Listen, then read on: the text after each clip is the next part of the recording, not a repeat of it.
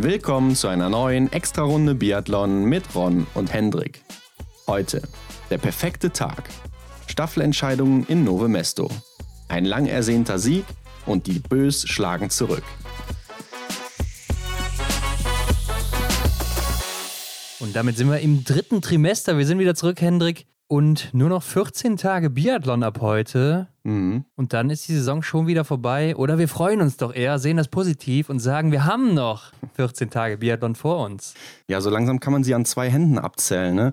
Die übergebliebenen Rennen, die wir jetzt noch so haben im dritten Trimester. Ja, aber wie du sagst, ne, lass uns positiv denken. Und äh, da kommen noch ein paar heiße Rennen, glaube ich.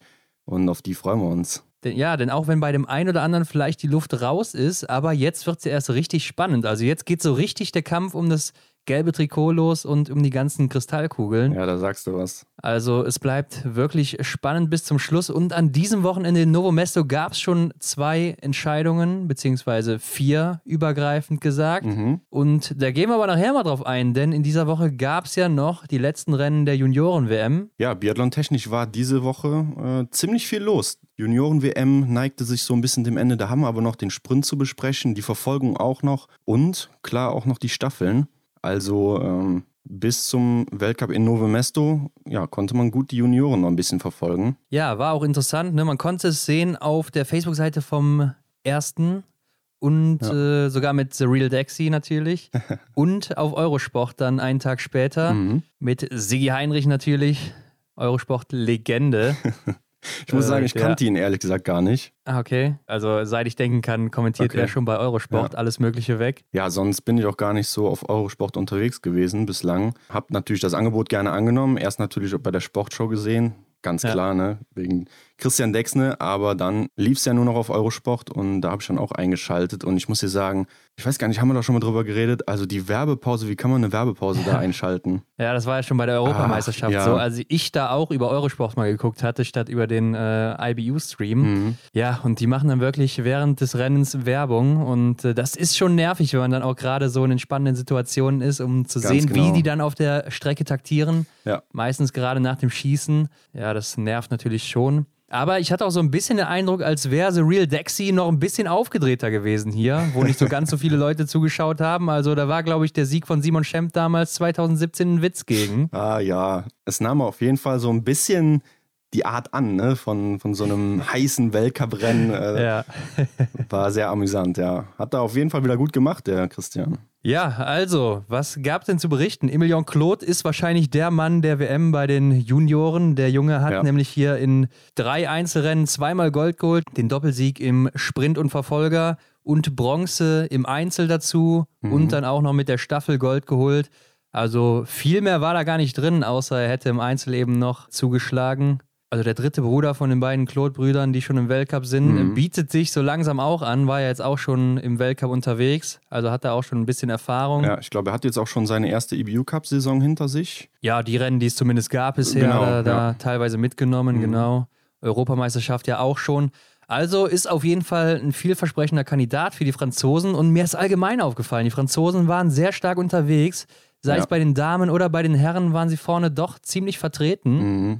Ja, wir sprechen jetzt von den Junioren. Ne? Darunter gab es ja noch eine Altersklasse, die mit bei den äh, Jugend- und Junioren-Weltmeisterschaften äh, in Obertiljach mit am Start war. Ne? Klar, die Jüngeren noch, die Jugend Ja. oder der Jugendbereich. Und der, den müssen wir hier, glaube ich, auch mit einbeziehen. Ne? Denn wenn wir uns mal den Medaillenspiegel anschauen, steht Frankreich hier ganz oben äh, mit elf Medaillen insgesamt. Davon siebenmal Gold, dreimal Silber und einmal Bronze.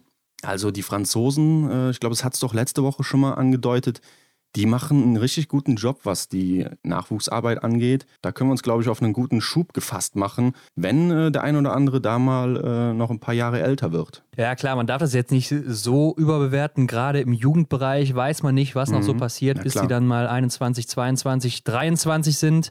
Also da sind viele, die hören noch auf oder verletzen sich oder Mhm. haben keine Lust mehr, wie auch immer. Ähm, oder schaffen vielleicht nicht den Durchbruch, dass andere dann vorbeiziehen. Also das hat Ja, man klar. oft schon gesehen. Ja. Aber es gibt eben auch große Namen, die auch vorher Doppelgold gewonnen haben, wie zum Beispiel Laura Dahlmeier, Mhm. Dorothea Viera, glaube ich, sogar dreifach Gold, Hanna Oeberg. Also alles Namen, die jetzt oben mitspielen. Lukas Hofer, glaube ich, auch damals. Ja.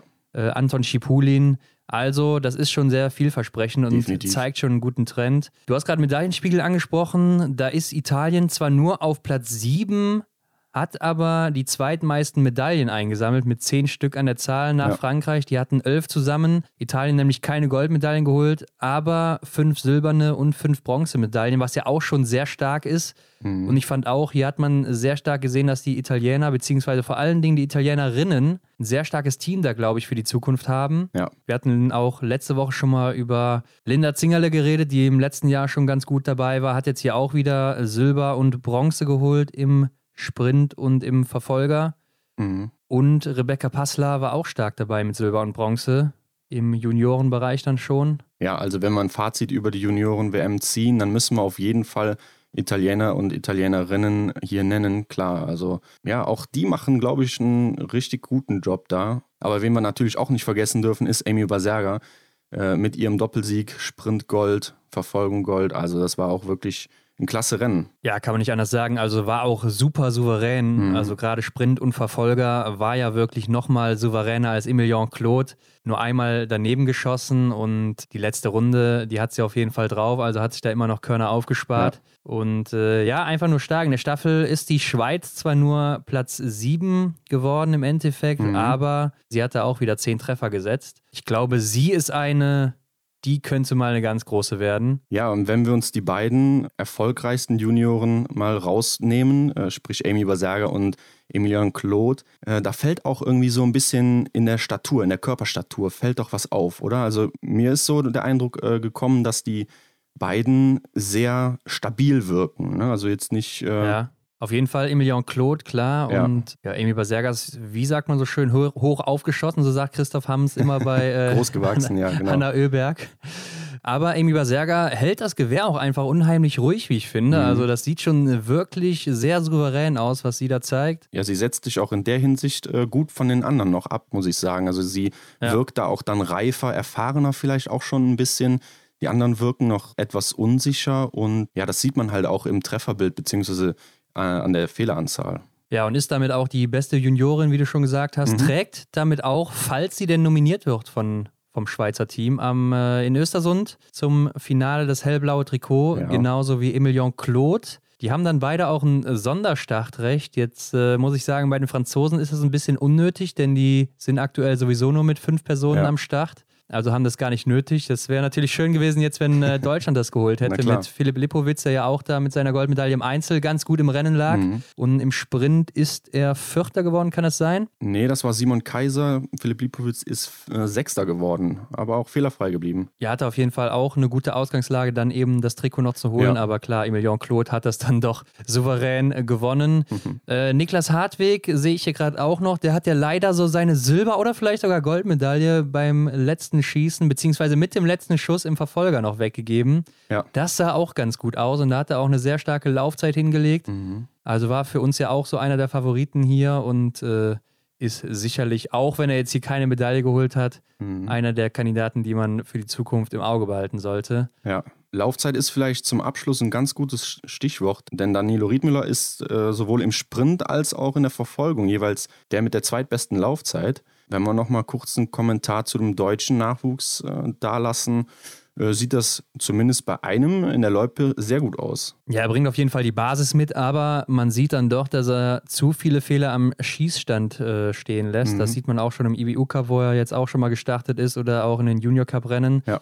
War letztes Jahr schon Weltmeister geworden, aber ähm, ja, hier hat es leider nicht gereicht. Im Verfolger sah es ja zwischenzeitlich noch ganz gut aus, aber auch da dann zu viele Fehler, beziehungsweise die Ausgangsposition aus dem Sprint dann auch zu schlecht. Mhm. Er war auch nicht zufrieden, glaube ich. Ne? Also ich denke, da ähm, er war schon so ein bisschen Mitfavorit auch Ja. hier auf die Medaillen. Gerade wenn du im Jahr zuvor ja schon mal Weltmeister wirst. Aber ich glaube, er ist einer, auf den sollte man dann jetzt auch zumindest im IBU Cup setzen Mhm. und dann, wenn er dann da auch die Leistung zeigt, relativ schnell einen Weltcup holen.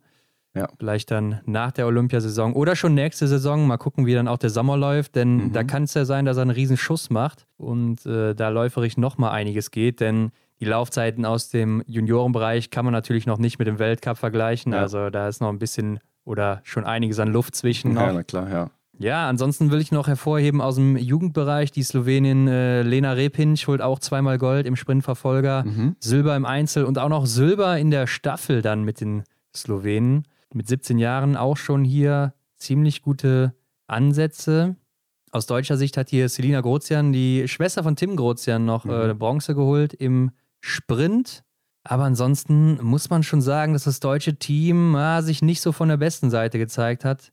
Lisa Maria Spark war für uns ja auch so ein bisschen Mitfavoritin, Ja. aber gerade läuferig hat sie sich hier doch schwach verkauft oder schwächer als gedacht. Mhm. Wer weiß, was da mit ihr los ist, ob sie so gesund durch die Vorbereitung gekommen ist, weiß ich nicht. Ja, habe ich jetzt auch so nichts drüber gehört. Ja. Wer weiß. Ansonsten hat Anna Gandler auch mit dem österreichischen Team noch ihre Bronzemedaille in der Staffel geholt. Ah ja. Mhm. Wird ja auch der ein oder andere Zuhörer noch kennen von unseren Interviews mit ihr. Und äh, Amy Baserga hatten wir ja auch schon im Interview, ne? Also das ist auch noch interessant Ja. gewesen damals im Sommer in der Schweiz, was sie sich da vorgenommen hat, was sie für Ziele hat. Und dann könnt ihr mal reinhören, wer das noch nicht gehört hat, und dann mal gucken, wie sich das dann heute jetzt in die Tat umgesetzt hat, was sie sich damals vorgenommen hatte. Genau, liebe Grüße in die Schweiz und nach Österreich. Ron, ich würde sagen, lass uns den Juniorbereich verlassen. Es ist Zeit für die Senioren. Denn die Staffel der Damen am, wann war es? Donnerstag, oder? Ja, am Donnerstag ging es los und vielleicht erwähnen wir vorher noch, es gab ja ein paar Änderungen im deutschen Team. Also die Ja. WM-Teams sind ja gleich geblieben, die fünf Kandidaten, die dabei waren, beziehungsweise Kandidatinnen. Mhm. Aber es ist noch Vanessa Vogt dazugestoßen und Philipp Navrat. Vanessa Vogt gibt damit ihr Debüt im Weltcup und Philipp Navrat, Mhm. der war ja schon ein paar Mal vor Ort und da haben wir ja schon so ein bisschen, äh, Ja, wir haben es ja quasi beschrien, oder wie sagt man dazu? ja, beide sind jetzt aber auch erstmal nur hier am Start, denn äh, sie könnten beide auch noch den IBU Cup gewinnen, wo Vanessa Vogt führt und Philipp Navrat auch nur knapp hinter der Spitze ist aktuell Mhm, genau, da gibt es mit noch zehn äh, Punkten. quasi den Sieg zu holen. Ja, stimmt. Ja, und damit eben auch ein Sonderstartrecht im Finale und Mhm. äh, auch zu Beginn der nächsten Saison. Und äh, was natürlich dann auch wichtig ist fürs deutsche Team, wo man dann einen Athleten bzw. eine Athletin mehr testen kann. Na klar, ja. Ich glaube, bei Vanessa Vogt stehen die Karten sogar ziemlich gut. Ich glaube, Philipp Navrat äh, belegt zurzeit in der EBU Cup-Wertung Platz 3. Ja, ist aber zehn Punkte zurück, also Mhm. auch relativ eng da Ja. oben noch hinter den Norwegern. Ich glaube, Sivat Backen führt aktuell. Mhm. Ist natürlich auch ein gutes Kaliber, also Ja, kann man auch nicht unterschätzen. Ja. Aber ähm, ja, wird sich dann entscheiden. Die werden dann da wieder in Rittnauen, ist es, glaube ich, zum Schluss vor Mhm. Ort sein, um den Gesamtsieg kämpfen. Und äh, Justus Strelo wird dann das erste Mal sein Debüt bei den Herren geben in der nächsten Woche, beziehungsweise in dieser Woche. Genau, in Woche 2 von Novemesto. Ja. Und Anna Weidel wird auch zurückkehren Ja. Und nochmal zeigen, was sie drauf hat. In der Staffel der Damen hat aber Vanessa Vogt erstmal keine Rolle gespielt, denn hier sind an den Start gegangen für Deutschland Maren Hammerschmidt, Vanessa Hinz, Janina Hettich und Franziska Preuß. Und da Mhm. fehlt natürlich ein Name. Klar, Denise Herrmann. Und da muss ich dich auch kurz fragen, äh, weil ich den Vorbericht nicht mitbekommen habe. Wurde das äh, geklärt, warum Denise jetzt nicht gestartet ist? Oder warum, warum, warum finden wir sie hier nicht in der, in der Startaufstellung? Ja, also da wurde jetzt nicht großartig was zu gesagt, aber sie hatte halt noch Trainingsrückstand nach ihrer Infektion. Mhm. Ja, okay. und äh, hat sich dann anscheinend erst noch geschont für äh, den Sprint dann, beziehungsweise musste wohl erstmal gucken, wo sie wieder steht. Deshalb hier Maren Hammerschmidt am Start. Mhm. Ja, auf jeden Fall ähm, eine schwierige Situation, oder? Denn hier gab es ja auch noch die äh, Wertung zu gewinnen, die Staffelwertung. Stand ja noch offen bis zum letzten Rennen. Also es sah wirklich ganz gut aus für das deutsche Team, was die Kristallkugel angeht. Mhm. Das war ja, wie du schon sagst, das letzte Rennen der Saison, das letzte Staffelrennen. Und äh, Deutschland wäre mit einem Sieg oder einem zweiten Platz ganz sicher durch gewesen. Und durch die Streichergebnisse gab es dann aber wieder so ein paar Konstellationen. Ja, die haben das so ein bisschen durcheinander geworfen. Also nicht so ganz einfach gewesen. Auf jeden Fall Norwegen wäre mit einem Sieg auch sicher weiter gewesen, wenn Deutschland dann nicht Zweiter geworden wäre. Mhm. Und wenn Deutschland auch nicht unter den Top 2 wäre, dann gab es noch die Chance für Schweden und Frankreich, die aber beide hätten gewinnen müssen. Ja, und Schweden hat es dann auch noch wirklich, also da muss man ja wirklich sagen, es war ja auf den letzten Metern, Ja. hat es sich dann echt noch entschieden. Also wirklich spannend gewesen Mhm. und hat damit tatsächlich noch die Kristallkugel gewonnen. Ist an Deutschland vorbeigezogen, beziehungsweise in Punkten gleichgezogen, aber Schweden hat einen Sieg mehr und deshalb die Kugel alleine gewonnen. Mhm. Ja, das hat mich erst auch irritiert. Ne? Ich glaube, beide 216 Punkte. Ja. Ähm, Und da stand ja schon mal so im Raum, dass ja bei Punktegleichstand sich dann die jeweiligen Athleten, beziehungsweise dann jetzt hier in dem Fall die Nation, ähm, sich die Kugel teilen, beziehungsweise jeder eine bekommt. Äh, ja, ist aber jetzt hier nicht der Fall, ne? wie du schon sagst. Ja. Durch den einen Sieg, der halt mehr wiegt. Ja, eben. Die IBU macht es sich da recht simpel und zählt dann einfach die besseren Platzierungen, ja. beziehungsweise erst geht es nach Siegen.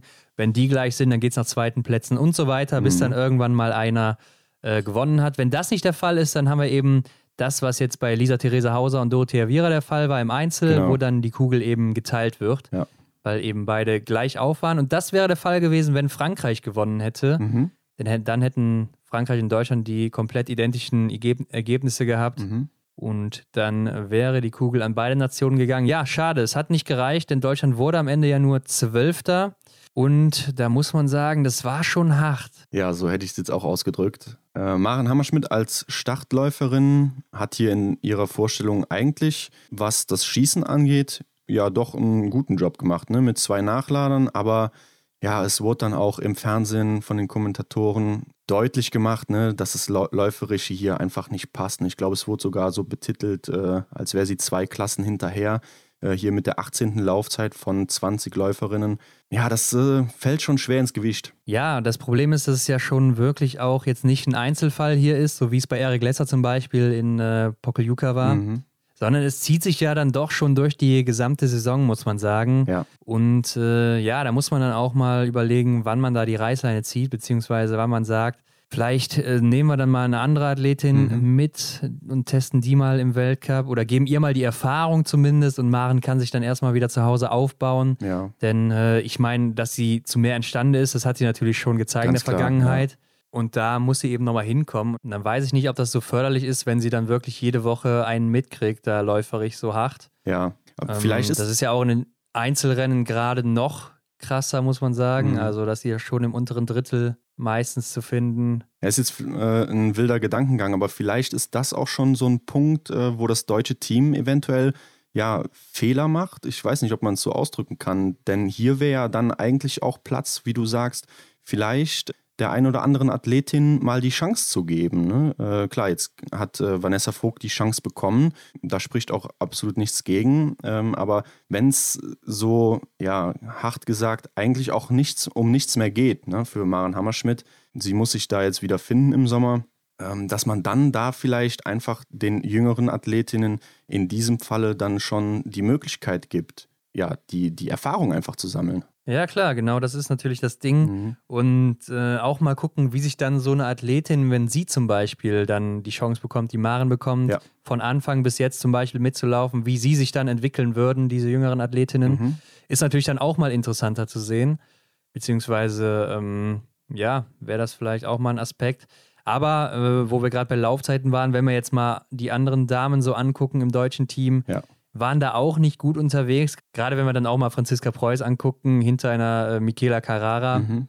die nicht ihr Niveau ist, muss man einfach so sagen, dann kann man schon davon ausgehen, dass das Material natürlich auch nicht gestimmt hat an dem Tag. Mhm, ja. ja, aber, aber jetzt um auch äh, nicht nur so auf der Maren äh, hier rumzuhacken. Ne? ähm, ja. Die ganze Mannschaftsleistung war halt nicht, nicht dem, was wir halt von ihnen kennen.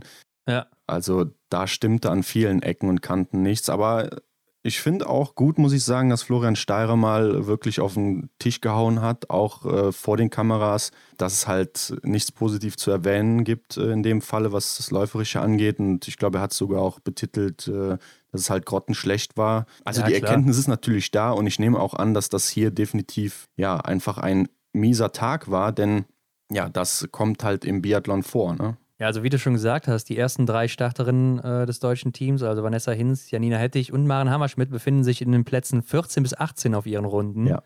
Also läuferisch jetzt gesehen nur von der Laufzeit mhm. her. Franziska Preuß dann die zehnte, was natürlich auch nicht ihr Anspruch ist. Äh, da ist natürlich auch die Frage, wie viel hat sie da noch reingelegt? Ich denke, am Schießstand hat sie es schon sehr stark gemacht mit nur einem Nachlader und auch sehr schnellen Einlagen. Ja, liegend war sie auch brutal. Ja, auf jeden Fall. Aber insgesamt natürlich schon sehr schwach läuferig. Mhm. Aber auch viele Nachlader, bei Vanessa Hinz zum Beispiel oder auch Janina Hettich, die gerade nochmal so die Strafrunde vermeiden konnten. Ja, auch ungewohnt von Janina Hettich, liegend, dreimal. Ja. Bei der letzten Scheibe. Also auch mit der, genau, die letzte Scheibe wollte einfach nicht weg. Ja. Das ist, ja, manchmal ist einfach der Wurm drin. Mhm. Wo wir gerade beim Liegenden sind, äh, beim liegenden Anschlag, äh, die Belarusinnen werden Zweite äh, vor Frankreich. Und bei der äh, Belarusin Kruschinkina ist mir aufgefallen, sie liegt extrem quer zum Gewehr. Ist dir das mal aufgefallen? Nee, also sie platziert so sich so, ja, 90 Grad sind es nicht, aber Ja. es sieht schon verdammt äh, quer aus, wie sie sich da zum Gewehr legt. Äh, die meisten Athletinnen legen sich ja, ja in einer Flucht ne, zum Gewehr. Und Also braucht schon fast zwei Matten, oder? ja, wie? so sah es aus. Also vielleicht war es auch eine Ausnahme bei dem einen Mal, wo es mir aufgefallen ist, aber da dachte ich Ja. auch so, wow, also sie legt sich hier Mhm. echt quer. Ja, nee, äh, ist mir nicht so nicht aufgefallen. Auf jeden Fall, Belarus entwickelt sich auch langsam zu so einem Staffel-Underdog. Also Ja, hier und da immer mal gute Ergebnisse. Die Teamleistung stimmt einfach. Mit Alim Bekava haben sie eine sehr starke. Mhm. Ich denke, Hanna Sola ist auch eine, die an einem guten Tag äh, vorne was reißen kann. Es sind auf jeden Fall beide läuferisch immer stark, genauso wie Elena Kruschinkina, die Schlussläuferin. Ja. Kann man drüber streiten, ob Alim Bekava vielleicht die bessere Schlussläuferin wäre. Mhm. Und ansonsten machen die echt einen starken Job und ich könnte mir vorstellen, dass es auch noch ein bisschen in den nächsten Jahren weiter nach oben geht. ja. Und vielleicht können sie ja auch im nächsten Jahr wieder ihren Olympiatitel verteidigen. ja, Frankreich rettet sich dann auch noch durch Julia Simon auf Platz 3, die zwar liegend auch drei Nachlader braucht, aber stehend dann wieder eine ihrer gefürchteten Einlagen raushaut Mhm. und alles trifft. Und Norwegen hat ja auch sehr lange geführt, Ja, bis Idalien dann zum Stehenschießen kam, Hendrik. Ja, da ähm, ging es auch mit ihr durch, ne? beziehungsweise da kam die Nervosität wahrscheinlich durch. Ähm, sie musste in die Runde und macht natürlich dann da die Tür auf, kann die Platzierung nicht mehr halten. Ja, da tat sie mir schon fast leid. Ja, ich glaube, sie tat sich auch selber sehr leid, so wie das aussah. Also, ja, ich glaube, gerade im norwegischen Team ist das schon hart, ne? Mhm. wenn du dann mit drei so Top-Athletinnen da unterwegs bist und dann äh, die Staffel so vermasselst, nachdem die dann auch wirklich vorher einen sehr starken Job gemacht Ja. haben. Ich habe dann noch so gedacht, dass Martha aus Reuseland es vielleicht noch rausreißen kann, aber da muss man auch sagen, sie ist am Schießstand momentan nicht so sicher. Das äh, Nee. zieht sich so seit Januar durch bei ihr. Mm, Ja, ich würde schon fast sagen, äh, ja, seit Beginn der Saison. Denn das ist ja das, was ich schon immer mal erwähnt hatte.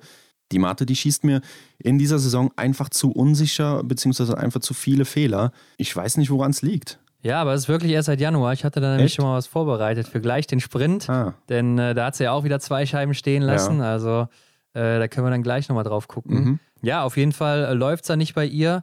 Ähm, wen ich auch noch hervorheben will, Lisa Vitozzi, ne, wird weiter immer stärker hier auch auf ihrer Runde da die beste Zeit abgeliefert insgesamt und auch wieder sehr stark geschossen. Also ähm, sieht schon ganz gut aus, finde ich, was sie da mittlerweile wieder zaubert Mhm. Und wird für mich auch so langsam wieder eine, die man im nächsten Jahr, glaube ich, auf der Rechnung haben sollte. Ja, es ist halt krass, dass sie im Vergleich zu, äh, jetzt muss ich kurz überlegen, 18, 19, wo sie Zweite im Gesamtweltcup wurde.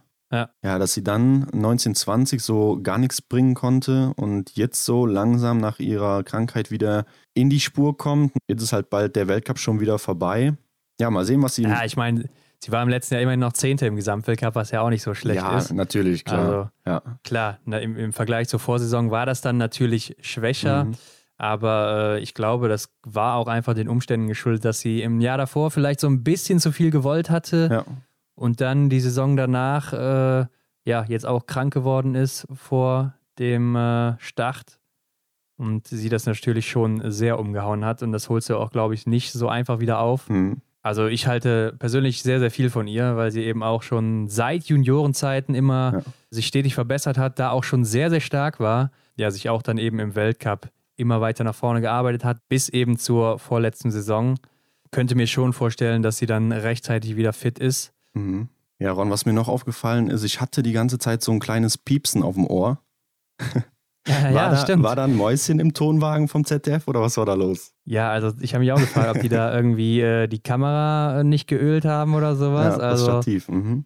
Was hat denn da die ganze Zeit gepiepst? Also, ich weiß es auch nicht. Zum Glück war es dann am nächsten Tag weg. Ja. Aber es war schon ein bisschen nervig. Ja, so ging es mir auch. Ja. Ähm, könnt ihr ja mal gerne in die Kommentare des äh, Folgenbilds schreiben, liebe Zuhörer und Zuhörerinnen, äh, ob ihr das auch gehört habt. Und ja, das war schon äh, nervig. Ja, ich musste erst schon mal kurz an meinem Fernseher zweifeln, ob da irgendwas nicht stimmt oder so. Aber Ja. als es dann zum wiederholten Male immer kam, da habe ich gedacht, an mir kann es nicht liegen. Also Ähm, wir hatten auch noch eine Grafik gebracht, wo wir gerade bei Lisa Vitozzi waren, zu den Schießzeiten, wo sie auch stehend wieder die schnellste jo. Zeit geschossen hat von allen Stehend-Einlagen mhm. an dem Tag. Und äh, da kam ja auch wieder der Kommentar, oder das kommt natürlich auch häufiger im Biathlon, dass man doch nicht so schnell schießen soll und lieber etwas langsamer und sicherer. Mhm. Und äh, da gab es ja mal diese Studie von dem Kanadier, das hatten wir schon mal erzählt, der das untersucht hat, ob ja, äh, langsames Schießen wirklich mhm. zu mehr oder zu einer höheren Trefferquote führt. Mhm. Und es war ja eher so der gegenteilige Trend zu sehen, dass sobald jemand von seinem Rhythmus abkam, Fehler entstehen. Also mhm. auch wenn man vor dem letzten Schuss nochmal länger wartet, ist er meistens dann doch daneben gegangen. Mhm. Und äh, wenn jetzt Leute wie Emilien Jacquelin oder eben Lisa Vitozzi, die verdammt schnell schießen können, ihre gewohnte Einlage so durchziehen, dann ist das eben deren Rhythmus einfach. Ja. Das heißt dann nicht, dass sie da irgendwie zu schnell geschossen hätten, wenn die dann mal einen Fehler schießen, sondern äh, wahrscheinlich hätten sie dann genauso vorbeigeschossen, wenn sie länger gewartet hätten mhm. oder vielleicht sogar noch eher vorbeigeschossen. Also das darf man nicht immer so gleichsetzen, dass man, äh, wenn man schnell schießt, da irgendwie Harakiri macht. Das stimmt nicht ganz. Ja ja, es wirkt halt oft auch so, wenn ich mich an die Verfolgung von der WM erinnere, wo Jacqueline ja da rausgehauen hat im Stehen, äh, als gäbe es keinen Morgen. Ja, ähm, ja ich glaube auch, dass es einfach so sein Stil ist, ähm, um jetzt mal ihn das ist halt über Beispiel, Jahre einstudiert, also genau, der, um ihn als ne, Beispiel zu nennen. Blut. Ja. ja. Das ist halt, er hat das drauf. Genau, es ist halt einfach sein Stil und ja, wenn er davon abweicht, wie du gesagt hast, dann äh, dann folgen da wahrscheinlich äh, eher Fehler, als dass er dann durchzieht. Richtig. Und ich würde sagen, damit kommen wir mal zum deutschen Team der Herren, denn da gab es eine sehr erfreuliche Nachricht. Ne? Also das Rennen am nächsten Tag, die Staffel. Jo, und ich glaube, wir können sagen, he is back. Was würdest du sagen? Erik Lesser oder wen meinst du? Genau. Oder Philipp Navrat, er ist auch back. Ja, stimmt. Äh, Schlussläufer, aber natürlich meine ich den deutschen Startläufer schlechthin, Erik Lesser, was hat der für einen ersten Durchgang abgeliefert? Ja, aber Henrik, ich glaube, das hat er sich auch vorgenommen. Also das war Wahnsinn. sein, das war sein Highlight des, der, der Karriere, könnte man mehr oder weniger sagen. Nee, aber ich glaube, er wollte es wirklich nochmal allen zeigen, mhm. dass es doch drauf hat. Und äh, ja, war schon sehr stark. Gerade auf der letzten Runde hat man nochmal richtig gesehen, wie er so ah, richtig ah, ja. gebissen hat und nochmal zeigen wollte, Leute, das war ein Ausrutscher da im Pokeljuka. Mhm. Ja, er hat da auch vor allem den jungen Leuten nochmal gezeigt, was Sache ist. Ich habe das mal beobachtet ich glaube, er ist mit sieben Sekunden Rückstand auf die letzte Runde gegangen und ja. hat dann wirklich den Turbo da gezündet und kam, glaube ich, circa vier Sekunden vor Stolaholm Legreit zur Übergabe und ja, übergibt die deutsche Staffel auf Platz 1 und das ist ja das, was wir von ihm gewohnt waren. Ja, ich glaube, äh, Stola war auch nicht so gut drauf. Ne? Das hat man schon in der ersten Runde so gesehen, dass er sich da schwer getan hat, ja. fand ich. Aber Eric Lesser sogar mit zwei Nachladern dann als erster übergeben hier. Also mhm. einfach stark und gerade stehend fand ich, sah er sehr entschlossen aus. Also auch als er da nachladen musste, ja. hat ihn das so überhaupt nicht gejuckt, so mehr oder weniger, sondern hat einfach durchgezogen mhm. und ja, sehr stark, wie ich fand. Aber auch da sieht man, dass Erik hier und da in der letzten Zeit doch stehend häufig viele Probleme hat. Mhm. Und ich fand es auch wieder verrückt, wie man dann in den Medien vom Boomern zum gefeierten Helden werden kann. Also das geht ja sowas von schnell ja. und wie dann auch wirklich jeder auf diesen Zug aufspringt äh, in den Medien. Äh, ein privater TV-Sender, der auch Biathlon überträgt, mhm. hat zum Beispiel gepostet auf Instagram, Bann gebrochen, DSV-Staffel, Siegdank im fesselten Lesser. Ja, klar. Also Finde ich dann auch wieder ein bisschen übertrieben, aber klar, es war eine super starke Leistung von Erik und. Ähm ja, das ist genau das Phänomen, was ich äh, vor ein paar Wochen angesprochen hatte, als, ähm, ich glaube, Oberhof war es, ja, wo natürlich äh, Philipp Horn diesen Ausrutscher hatte ja. äh, in der Staffel, wo er dann, ja, auch einen drüber gekriegt hat, ne? Und dann, wenn es dann um Olympia geht oder so, wo er vielleicht als Start, äh, äh Entschuldigung, als Schlussläufer vielleicht die Medaille klar macht, äh, dann wieder gefeiert wird. Ne? Und das ja, ja. sieht man jetzt hier wieder. Ähnliches Szenario. Ja, genau das, was du gerade schilderst. Ja, das äh, wird uns auch gleich mit Johannes Kühn nochmal ereilen. Also Auf jeden Fall sieht man, es war ein Ausrutscher. Woran es lag, weiß man ja. nicht. Erik hatte ja auch vorher angeblich noch Magen-Darm-Probleme. Vielleicht mhm. war er da auch dann ein bisschen von betroffen, dass sich das so ein bisschen durchgezogen hatte. Der Körper noch nicht ganz so wieder ja, bei 100 Prozent war ja. auf der Pokeljuka. Ist natürlich dann unglücklich, dass es ausgerechnet da passiert ist. Aber ich finde es dann auch wieder lustig, dass direkt über das Karriereende spekuliert wird. Ja. Nur wenn man da ein, zwei schlechte Rennen da macht oder von mir ist auch drei. Äh, ist dann auch übertrieben, nachdem die Saison eben so gut lief. Haben wir mhm. ja schon mal drüber geredet. Da hast du recht, ja. Aber allgemein muss man ja sagen, es war wirklich ein perfekter Tag einfach für die deutsche Staffel hier. Ja, das muss man so sagen. Also wenn man sich die einzelnen Laufzeiten der Durchgänge anschaut, Erik Lesser führt hier in, seiner, in seinem Durchgang bei der Laufzeit. Benedikt Doll ist vier Sekunden hinter Quentin Fiomayer in der Laufzeit, äh, dann de dementsprechend Zweiter. Arndt Pfeiffer ebenfalls Zweiter, zehn Sekunden hinter Tajebö. Okay, Philipp Navrat, der hatte es auch nicht mehr wirklich schwer, was die Laufleistung angeht. Klar. Ähm, ja, er hat natürlich auf der letzten Runde ordentlich rausgenommen, hat aber genau, trotzdem ja. die sechste Laufzeit. Darauf wollte ich hinaus, ja. Ist er 21 Sekunden hinter Jacqueline, der Zweiter war, denn auf 1 war natürlich Johannes Tingesbö, der da der sogar auch Jacqueline 30 Sekunden mhm. mitgibt bei den Schlussläufern. Also ja, der hat ja auch einiges gut zu machen. Ne? Er hat ja dann äh, letztendlich die dritte Strafrunde geschossen. Also Dahle eine, sein Bruder Taje eine und auch er dann selber nochmal eine. Ja, also Norwegen war komplett von der Rolle, hatte ich so das Gefühl. Ja. Äh, Dahle setzt schon wieder eine Staffel in den Sand, obwohl er jetzt hier so seine Chance bekommt, nach der Weltmeisterschaft es besser zu machen. Mhm. Ist ja nicht die erste Strafrunde, die er hier schießt. Und äh, Taibö sah mir eigentlich ganz gut aus, aber ich glaube, er hatte auch so ein bisschen Pech mit dem Wind. Ne? Also Arndt ja. ist da gerade noch so weggekommen. Mhm, da wollte ich drauf eingehen, ja. ja. Der stehende Anschlag, das sechste Schießen. Genau, Arndt kommt schon früher zum Schießstand an Position 1, räumt die Scheiben ab. Äh, ich glaube, er hat auch sogar einen Nachlader gebraucht, oder? Ja, genau. Und ja. Ähm, ja, kommt da aber noch durch und Tajebö stand auch extrem lange am Schießstand. Also er hat sehr, sehr lange da gebraucht und dementsprechend viele Scheiben sind auch stehen geblieben, auch bei den anderen Jungs. Also ja, das war irgendwie verhext, da kam vielleicht auch Wind auf und so. Also die Verhältnisse haben sich dann schlagartig geändert. Da hatte Arndt ja vielleicht auch Glück. Ja, aber ich muss auch mal sagen, was mir da auffällt, gerade bei den Bö-Brüdern, die juckt das einfach nicht, dass sie nachladen müssen. Die schieben einfach die Patrone, ohne zu blinzeln, da äh, nacheinander wieder rein und äh, mhm. zielen und in was für einer Geschwindigkeit auch. Also äh, die zeigen da keine Nerven, wie ich finde. Und ich glaube, so muss das auch sein, wenn du nachlädst. Also da darfst du nicht lange drüber nachdenken. So wie man das vielleicht auch bei einigen anderen sieht, äh, zum Beispiel Dale fand ich schon, der fängt dann so ein bisschen an zu zittern. Ja, bei Benedikt Doll ja. sieht man es ja auch immer, dass er so ein bisschen hektisch dann agiert.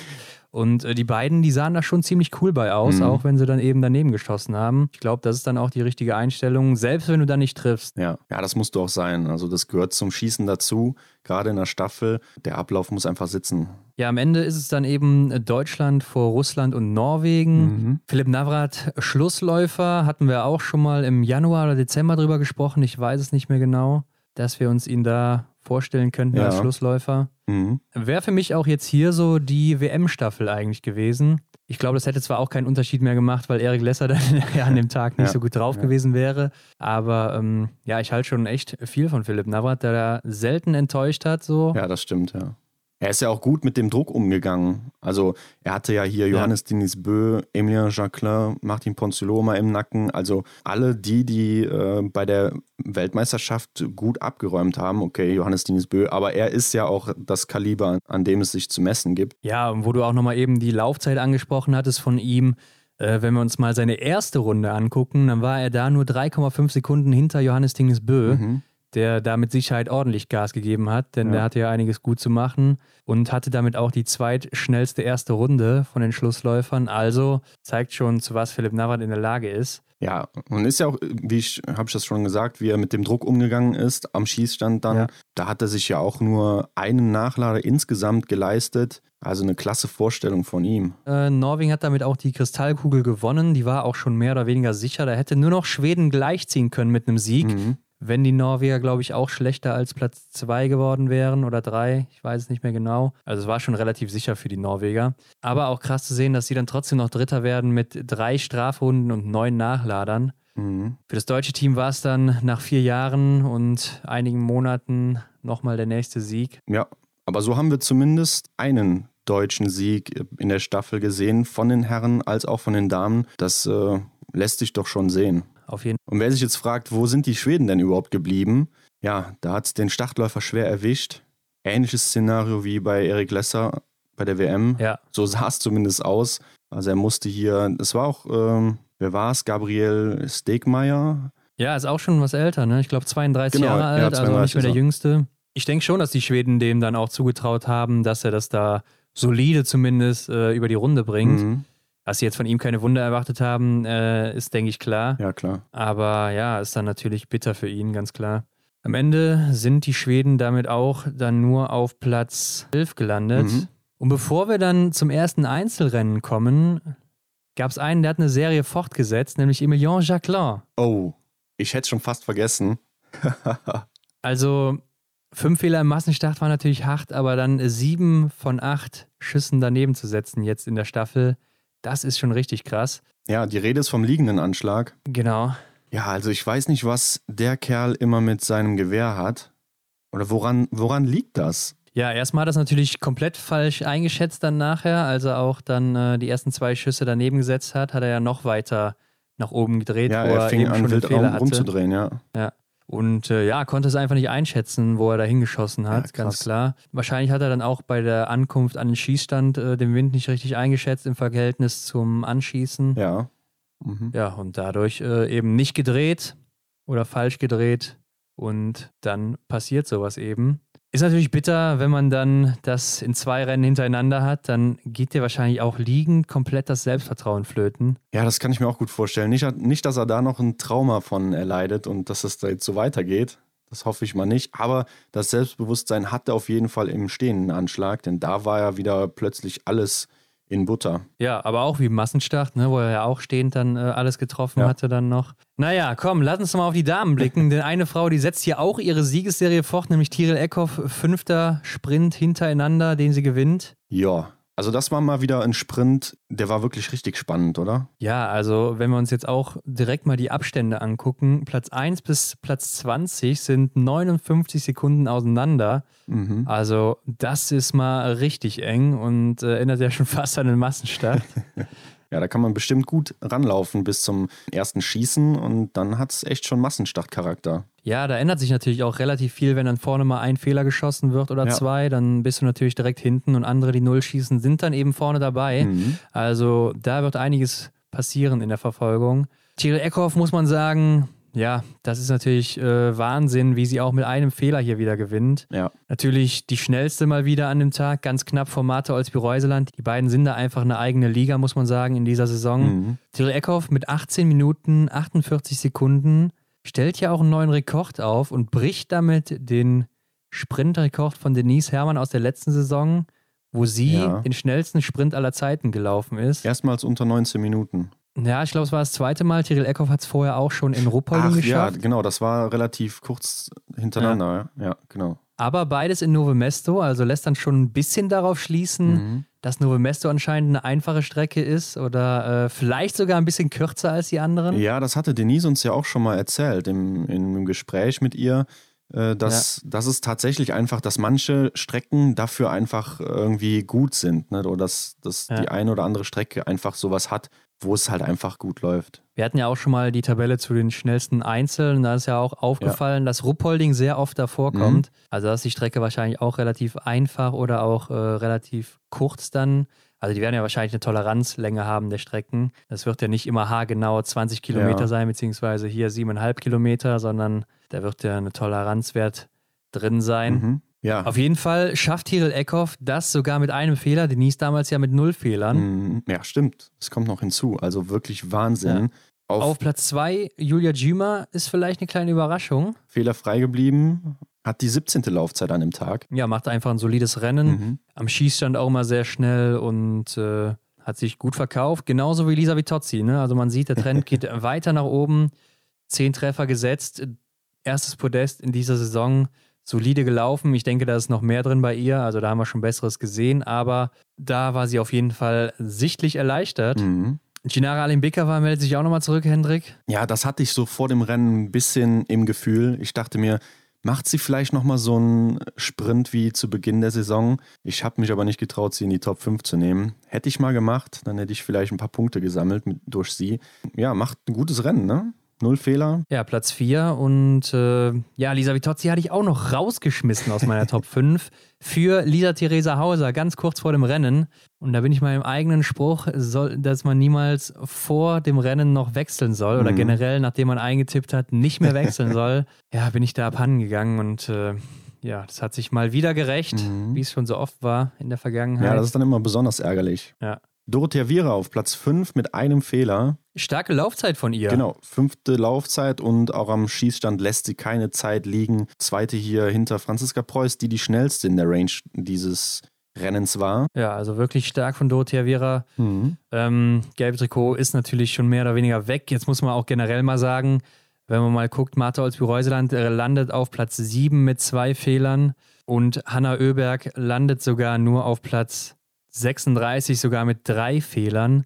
Ja, da kann man schon langsam Tiril Eckhoff gratulieren. Also Ja. da muss schon einiges passieren, dass sie das nicht Mhm. mit nach Hause nimmt jetzt. Also ich hatte mir die beiden Damen auch mal ein bisschen genauer angesehen, ähm, sprich Tiril Eckhoff und Hanna Oeberg, die ja zu dem Zeitpunkt vor dem Rennen quasi an 1 und 2 waren. Hanna Oeberg hatte sich ja durch die WM dann da noch an Martha Olsby-Reuseland vorbeigedrängelt. Ja, schade, dass die Schwedin jetzt hier dann nicht ja, ähnlich gute Platzierungen erreichen konnte wie Tiril, Ja. zumindest aufs Podest kommen konnte. Klar, jetzt, jetzt verliert sie natürlich ordentlich Punkte. Natürlich darf Tiril Eckhoff sich jetzt auch keinen Ausrutscher leisten, denn sie hat ja schon so das eine oder andere Streichergebnis, was auch null Punkte gibt. Ja, oder relativ wenig Punkte. Von daher ne, darf sie da jetzt nicht am Schießstand einmal ausrasten und äh, alles daneben setzen. Dann äh, sieht das auch wieder ganz schnell anders aus, wenn die anderen dann eben die Chance nutzen. mhm. Aber nochmal zu Martha Olsby-Reuseland, hatte ich ja eben schon gesagt, habe ich mir mal angeguckt und äh, hatte im Dezember eine ganz gute Trefferquote von 90, 95 Prozent, je nachdem. Mhm. Ähm, und im Sprint jetzt viermal hintereinander seit dem zweiten Sprint in Oberhof zwei Fehler geschossen. Das ist schon heftig, gerade im Sprint, wo du nur ja zehn klar. Schüsse setzen musst. Mhm. Also trotzdem ist sie immer noch vorne mit dabei, weil sie einfach läuferig so stark ist. Ja. Aber spiegelt sich dann eben im Gesamtklassement wieder und ist natürlich dann auch schade für sie, da sie läuferig ja so stark ist und eigentlich auch besser schießen kann. Ja, sehr schade. Das ist man eigentlich von der Norwegerin nicht gewohnt. Franziska Preuß, beste Deutsche an dem Tag, Platz 8. Leider ein Fehler. Ja, ich hatte schon gesagt, aber schnellste in der ähm, Range Time, 18. in der Loipe, kriegt 43 Sekunden von Tiril Eckhoff. Er hat auch selber gesagt, dass sie in keine guten Beine hatte heute. Mhm. Äh, klar, mit null Fehlern wäre sie Zweite geworden, wahrscheinlich.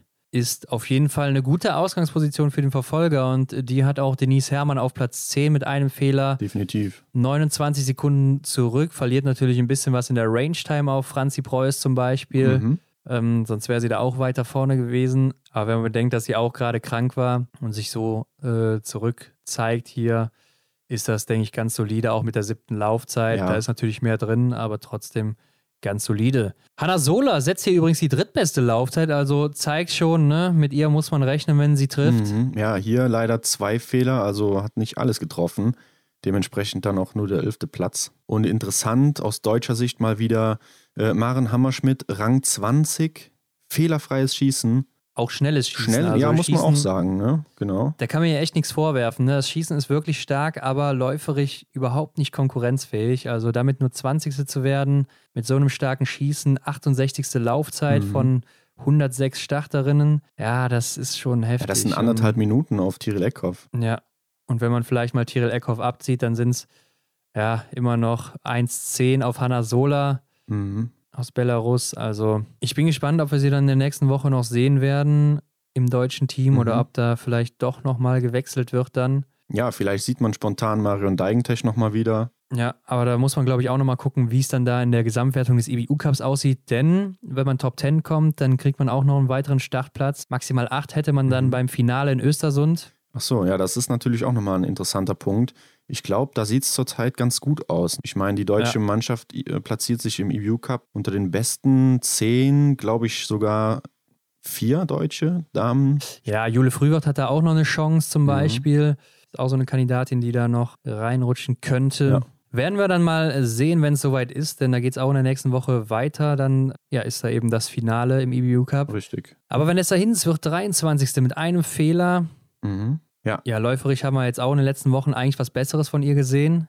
Mhm. Konnte da nicht so anknüpfen, ist da mit Janina Hettich 44. und 45. Laufzeit beide. Ja. Ungefähr gleich. Janina Hettich mit einem Fehler 29. geworden, war dann ein bisschen langsamer beim Schießen. Mhm. Und äh, dadurch ja, ergibt sich dann eben dieses Ergebnis. Ich denke, wenn alle fünf deutschen Damen hier unter den Top 29 sind, das ist ein okayes Ergebnis. Ja, ich denke auch. Also da haben alle Damen noch äh, die Möglichkeit, sich im Verfolger natürlich zu verbessern. Das ist Ich denke, ja wenn man dann Fall. eher so auf das Schießen guckt, dann könnte man sagen, da ist mehr drin, wenn man eben ja läuferig ein bisschen konkurrenzfähiger wäre, Mhm. wenn man da jetzt mal Franziska Preuß und Denise Herrmann rausnimmt. Weltcup-Debüt für Vanessa Vogt, leider die Verfolgung verpasst. Ja, aber knapp.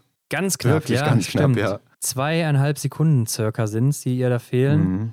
Ein Fehler, ja, ist eigentlich ein gutes Schießergebnis. Also da hätte ich auch gedacht, dass sie da läuferisch schon ein bisschen was mehr zeigen kann. Ja, genau. Um das Schießen abzuschließen, muss ich sagen, äh, stehend sah das doch echt äh, gut aus. Ne? Also sie ist da fehlerfrei geblieben und ja, sie hat mir so das Gefühl vermittelt, dass äh, sie wirklich da stabil ist und ja, dass sie auch mit, mit breiter Brust da in den Schießstand kommt und sagt, hier, ich äh, schieße jetzt hier fünfmal den Treffer. Ähm, also da, da kann sie sich schon sehen lassen. Klar, und wenn wir jetzt über das Läuferische sprechen, wie du schon sagtest, dass du dir vielleicht eventuell ein bisschen mehr erhofft hast, zeigt sie natürlich auch, wie krass der Unterschied zwischen dem EBU Cup und dem Weltcup ist. Ne? Gerade bei den Damen, was Ja. das Läuferische angeht. Äh, Das ist, ich verstehe das nicht ganz so, wie, wie das so sein kann. Ne? Natürlich hast du im Weltcup so herausragende Athletinnen, ist natürlich die Weltspitze, aber da gibt es dann trotzdem noch, ja, zu dem, zu dem mittleren Feld, dann hinter der absoluten Weltspitze, dennoch diese großen Unterschiede. Ich glaube auch, das war jetzt nicht unbedingt ihr, ja, ihr bestes Rennen hier, was die Laufform angeht. Also, ja, da spielt natürlich auch Nervosität mit ein und so, ne? Das ist halt ihr erster Auftritt gewesen Ja. und so, das würde ich auch nicht zu sehr werten. Wir haben ja natürlich auch Marion Deigentech zum Beispiel hier gesehen. Die hat jetzt auch keine Top-Laufzeit Mhm. geliefert, aber ähm, natürlich besser als jetzt die 85. Ähm, oder auch Anna Weidel hat hier und da schon mal ganz gute Zeiten gesetzt. Klar, die waren auch teilweise ja schrecklich, kann man schon sagen. aber ja, der Unterschied ist auf jeden Fall vorhanden, ganz klar. Und äh, ich glaube, du musst aber auch erstmal im Weltcup so ein bisschen die Luft schnuppern, sehen, wie es da abgeht, wie geht es da zur Sache, wie laufen die Mhm. anderen hier. Und äh, das kennst du ja gar nicht, wenn du da jetzt nur einmal reingeschmissen wirst. Ja, wie gesagt, ne, wir reden halt hier vom Debüt und ähm, da kann man, glaube ich, dann noch nicht von riesengroßen Taten äh, sprechen, beziehungsweise diese erwarten. Ja. Ja, und das ist, da sind wir auch eigentlich wieder bei dem Punkt, dass einfach die Erfahrung das Ding dann, dann letztendlich bringt. Ja, aber wenn wir, wenn wir vielleicht auch mal auf Platz 82 gucken, Ingela Andersson ist auch aus dem IBU Cup hier in den Weltcup gekommen und hat die 59. Laufzeit. Mhm. Also da war Vanessa Vogt eigentlich immer so ein bisschen schneller oder ähnlich schnell wie sie Mhm. und äh, ist jetzt hier 25 bis 30 Sekunden langsamer. Also da wäre schon ein bisschen was drin gewesen noch für sie. Ähm, ja, die Verfolgung haben Elvira Oeberg und Lena Hecki dann wohl verpasst, genauso wie Monika Heunig, Emma Lander, also schon der ein oder andere Name, den man kennt. Katharina Innerhofer auch und auch aus Belarus Irina Kriuko, die nicht dabei ist. Also schon der ein oder andere größere Name, den man dann da eben vermisst, weil sie einfach zu viele Fehler geschossen haben. Mhm. Und gerade für Elvira Oeberg ist es natürlich hart, die hier noch ums blaue Trikot kämpft und das auch verloren hat an Ginara Alimbekova wieder, Mhm. die vierte geworden ist. Also auch da bleibt es spannend. Maketa Davidova und auch Ingrid Landmark-Tantrevold, die ja sechste geworden ist, haben äh, sich da wieder ordentlich nach vorne gekämpft und das wird nochmal richtig heiß da ums blaue Trikot. Ja, und wir haben noch ein äh, neues Gesicht gesehen im Weltcup. Äh, eine neue Französin, Lou Jean Monod, glaube ich, heißt die Dame, ist fehlerfrei geblieben und hat hier auch ihr Debüt gegeben an dem Tag. Ja, aber- ah, die ist auf Platz 30 gelandet. Ich sehe es hinter Janina Hettich. Mhm. Ja, klar, da fehlt natürlich auch läuferisch noch was. Aber man kann auch nicht erwarten, dass man das erste Mal in den Weltcup kommt und dann direkt da unter äh, die Top 5 läuft oder sowas. Außer man heißt Stula Omlegreit. ja, das stimmt. Okay, komm, springen wir mal rüber zu den Herren, denn da gab es einen Sieger, der hätte eigentlich meiner Meinung nach schon sehr, sehr lange mal gewinnen müssen. Also er hat es auf jeden Fall sehr verdient, wie ich finde, und ich gönn's ihm wirklich sehr. Ja, Simon Detieu nämlich, der das erste Mal gewinnt, war schon sehr oft auf dem Podium, Mhm. aber für einen Sieg hat es dann doch nie gereicht. allererster Weltcup-Sieg. Und war ja auch immer einer in den letzten Jahren, der im Gesamtweltcup ganz weit oben mit dabei war. Mhm. Platz 5 bis 3, irgendwie sowas.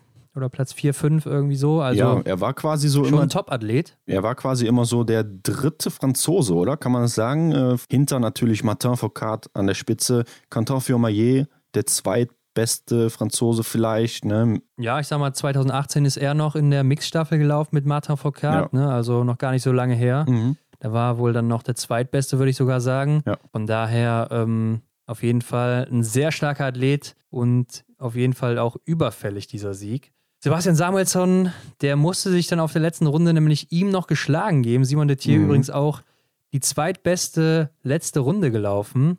Mhm. Der Schwede war nämlich nach dem Schießen ja noch vor ihm rausgegangen, aber 2,4 Sekunden dann im Ziel hinter ihm gelandet und auf Platz 3 Arne Pfeiffer. Ja, weiteres Der Podest. Routinier, ne? Der Routinier Arne Pfeiffer ist zurück. Man kennt ihn. Ja, Ja, wirklich stark, ne? Also zehn Treffern, ja. genau, zehn Treffer. In der Laufzeit finden wir ihn auf Platz 8. Das war mal wieder eine gute Vorstellung vom Arndt.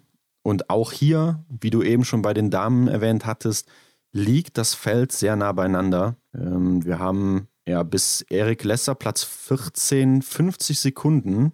Also auch hier leichter Massenstartcharakter. Ja, das äh, zeigt auch mal wieder, dass die Strecke, glaube ich, relativ einfach ist äh, für alle. Auch in Ruppolding sieht man immer sehr enge Abstände Mhm.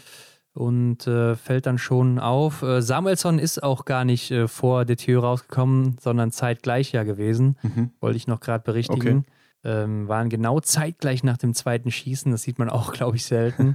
Und Stula Holmler Greit, der nur 0,5 Sekunden hinter den beiden war, sogar mit einem Fehler, also vorher im Rennen läuferig wesentlich stärker als die Ja. beiden, musste dann auf der letzten Runde einiges an Sekunden liegen lassen, nämlich Mhm. 10 auf Simon Detieu und 8 auf Samuelsson, auch an Pfeiffer ihn noch überholt. Und so ganz gerade hat er auch noch Taje Bö gehalten. Ja, das war auch knapp, ja. Da habe ich auch nicht unbedingt mit gerechnet. Ich habe schon gedacht, dass er das vielleicht noch durchzieht. Mhm. Auf der anderen Seite habe ich auch gedacht, dass Simon Detieu und Sebastian Samuelsson und auch Arne Pfeiffer sich oft ja für die letzten Runden was vornehmen. Also es waren jetzt wirklich drei Leute, wo man sagt, die sind in der letzten Runde immer stark. Mhm. Und das sieht man auch, weil alle drei sind unter den Top 6 Laufzeiten der letzten Runde. Ja. Also auch im Verfolger oder im Massenstart sind das welche, die kann man nicht gut abschütteln. Ne? Nee, definitiv nicht. Tajebö auf Rang 5, auch mit einem Fehler, äh, hat die sechstbeste Laufzeit, aber ist auch in der Range ziemlich schnell, ist hier Zweiter hinter Eliseev, der die schnellste Zeit am Schießstand hatte. Ja, war stehend auch unheimlich schnell Taibö. Ja, da leistet er sich aber auch den Fehler dann. Ja, genau.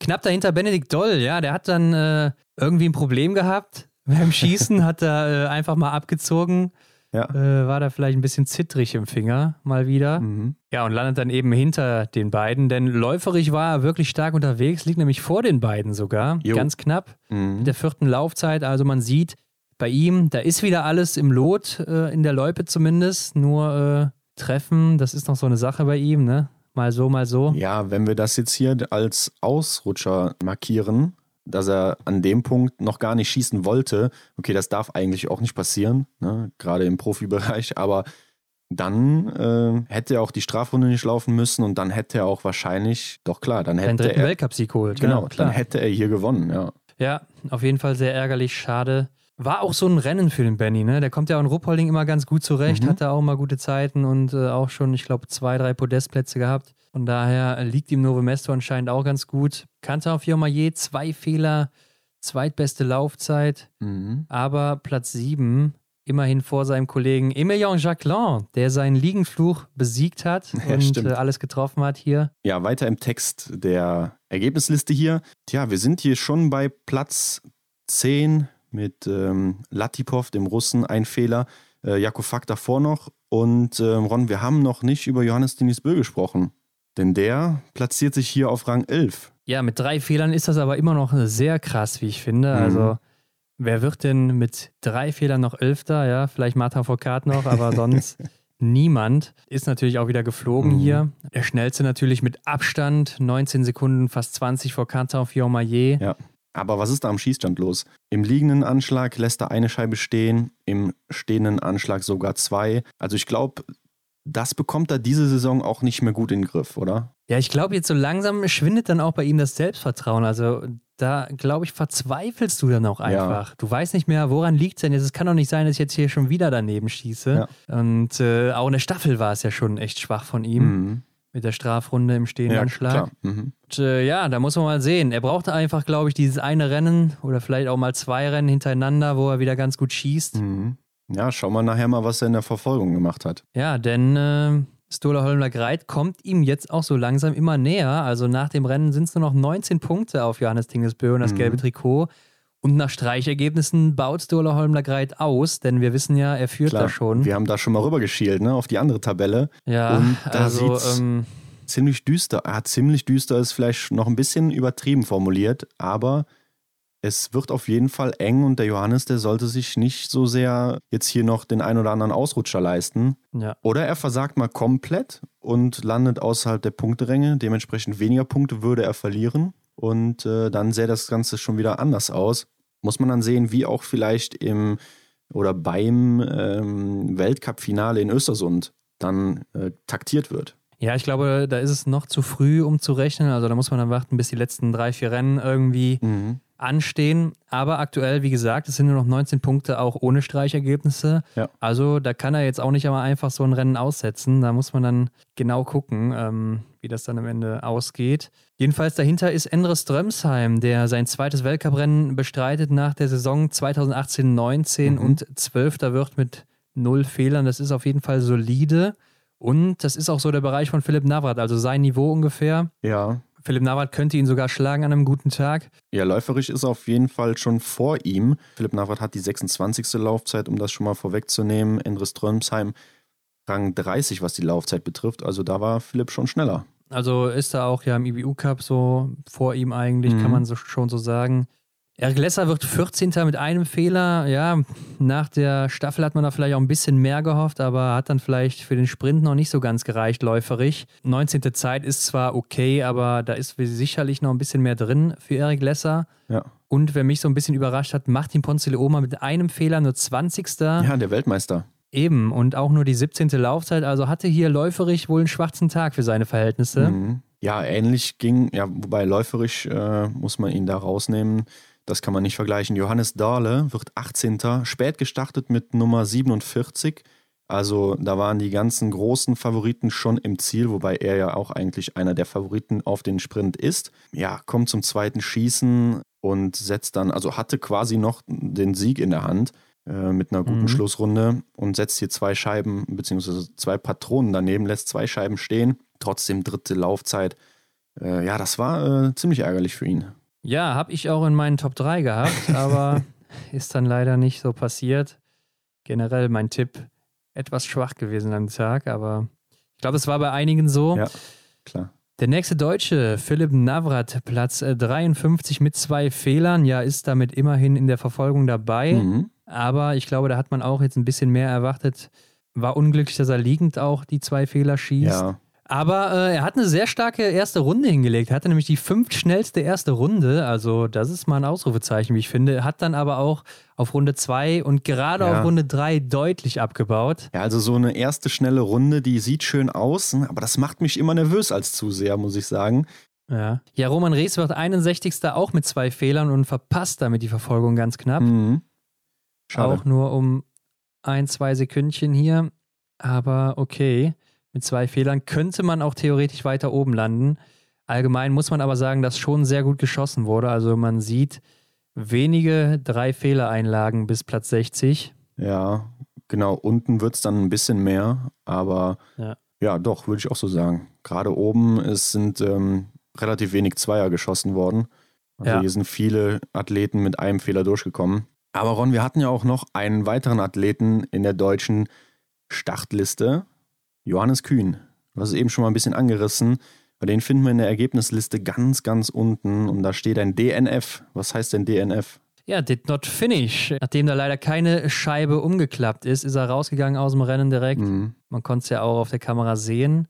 Und dann ist natürlich die Diskussion Oh, losgegangen. oh. Henrik. Ich was bitte dich. Also da, da hat der Johannes natürlich was angefangen. Ne? Ja. Das war natürlich ein gefundenes Fressen für die Medien. Mhm. Besagter Sender mit der Schlagzeile von eben hat dann auch äh, direkt die nächste rausgehauen. Pfeiffer glänzt in Novo Mesto, Drama um Kühn. Mhm.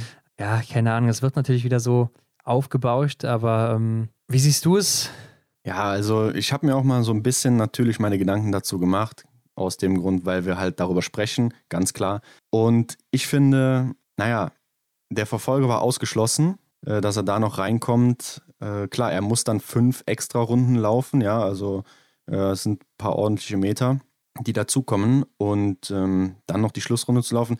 Und da der Verfolger, ja, den er nicht schafft, quasi das letzte Rennen gewesen wäre. Also so oder so hätte er kein Rennen mehr an dem Weltcup-Ort gehabt äh, in der ersten Woche von Novo Mesto. Naja, finde ich eigentlich, dass er schon hätte zu Ende laufen können, denn er muss nicht darauf achten, ob er jetzt äh, zu viel Erschöpfung anhäuft oder ähm, ja, zu viele Körner verbrät ne, in dieser letzten Runde dann durch die vielen äh, Strafrunden. Also ich finde. Er hätte natürlich auch auslaufen können. Ne? Genau. Ne? Also er hätte genau. dann mit Sicherheit jetzt nicht mehr Vollgas gegeben auf der letzten also, Runde. Ich hätte auch nicht von ihm verlangt, dass er hier oder auch erwartet, dass er hier dann den Emilien Jacquelin macht aus dem Massenstart vom, von der Weltmeisterschaft. Aber naja, ich sehe es eigentlich ähnlich wie der Herbert Fritzenwenger, dass ähm, ja, er hätte einfach zu Ende laufen sollen, denn ja, vielleicht ist dieser Vergleich oder diese, diese Beziehung dann auf den Jugendbereich und so auch ein bisschen übertrieben, äh, dass sie sich dann da was abgucken und dass es dann dadurch äh, Athleten auch dann eher den Kopf in den Sand stecken. Aber grundsätzlich unterm Strich äh, bin ich auch immer dafür, dass man dann das Rennen trotzdem beendet. Ja, auch, äh, ich glaube, Sven Fischer hat dann auch mal den, den Eimer aufgemacht und hat gesagt, äh, dass dann auch sogar eventuell mal, wenn halt eine gewisse Anzahl an Athleten aufhören, gut, er war jetzt hier in dem Rennen der Einzige, dass dann das Rennen sogar abgebrochen werden kann, beziehungsweise nicht äh, gewertet wird.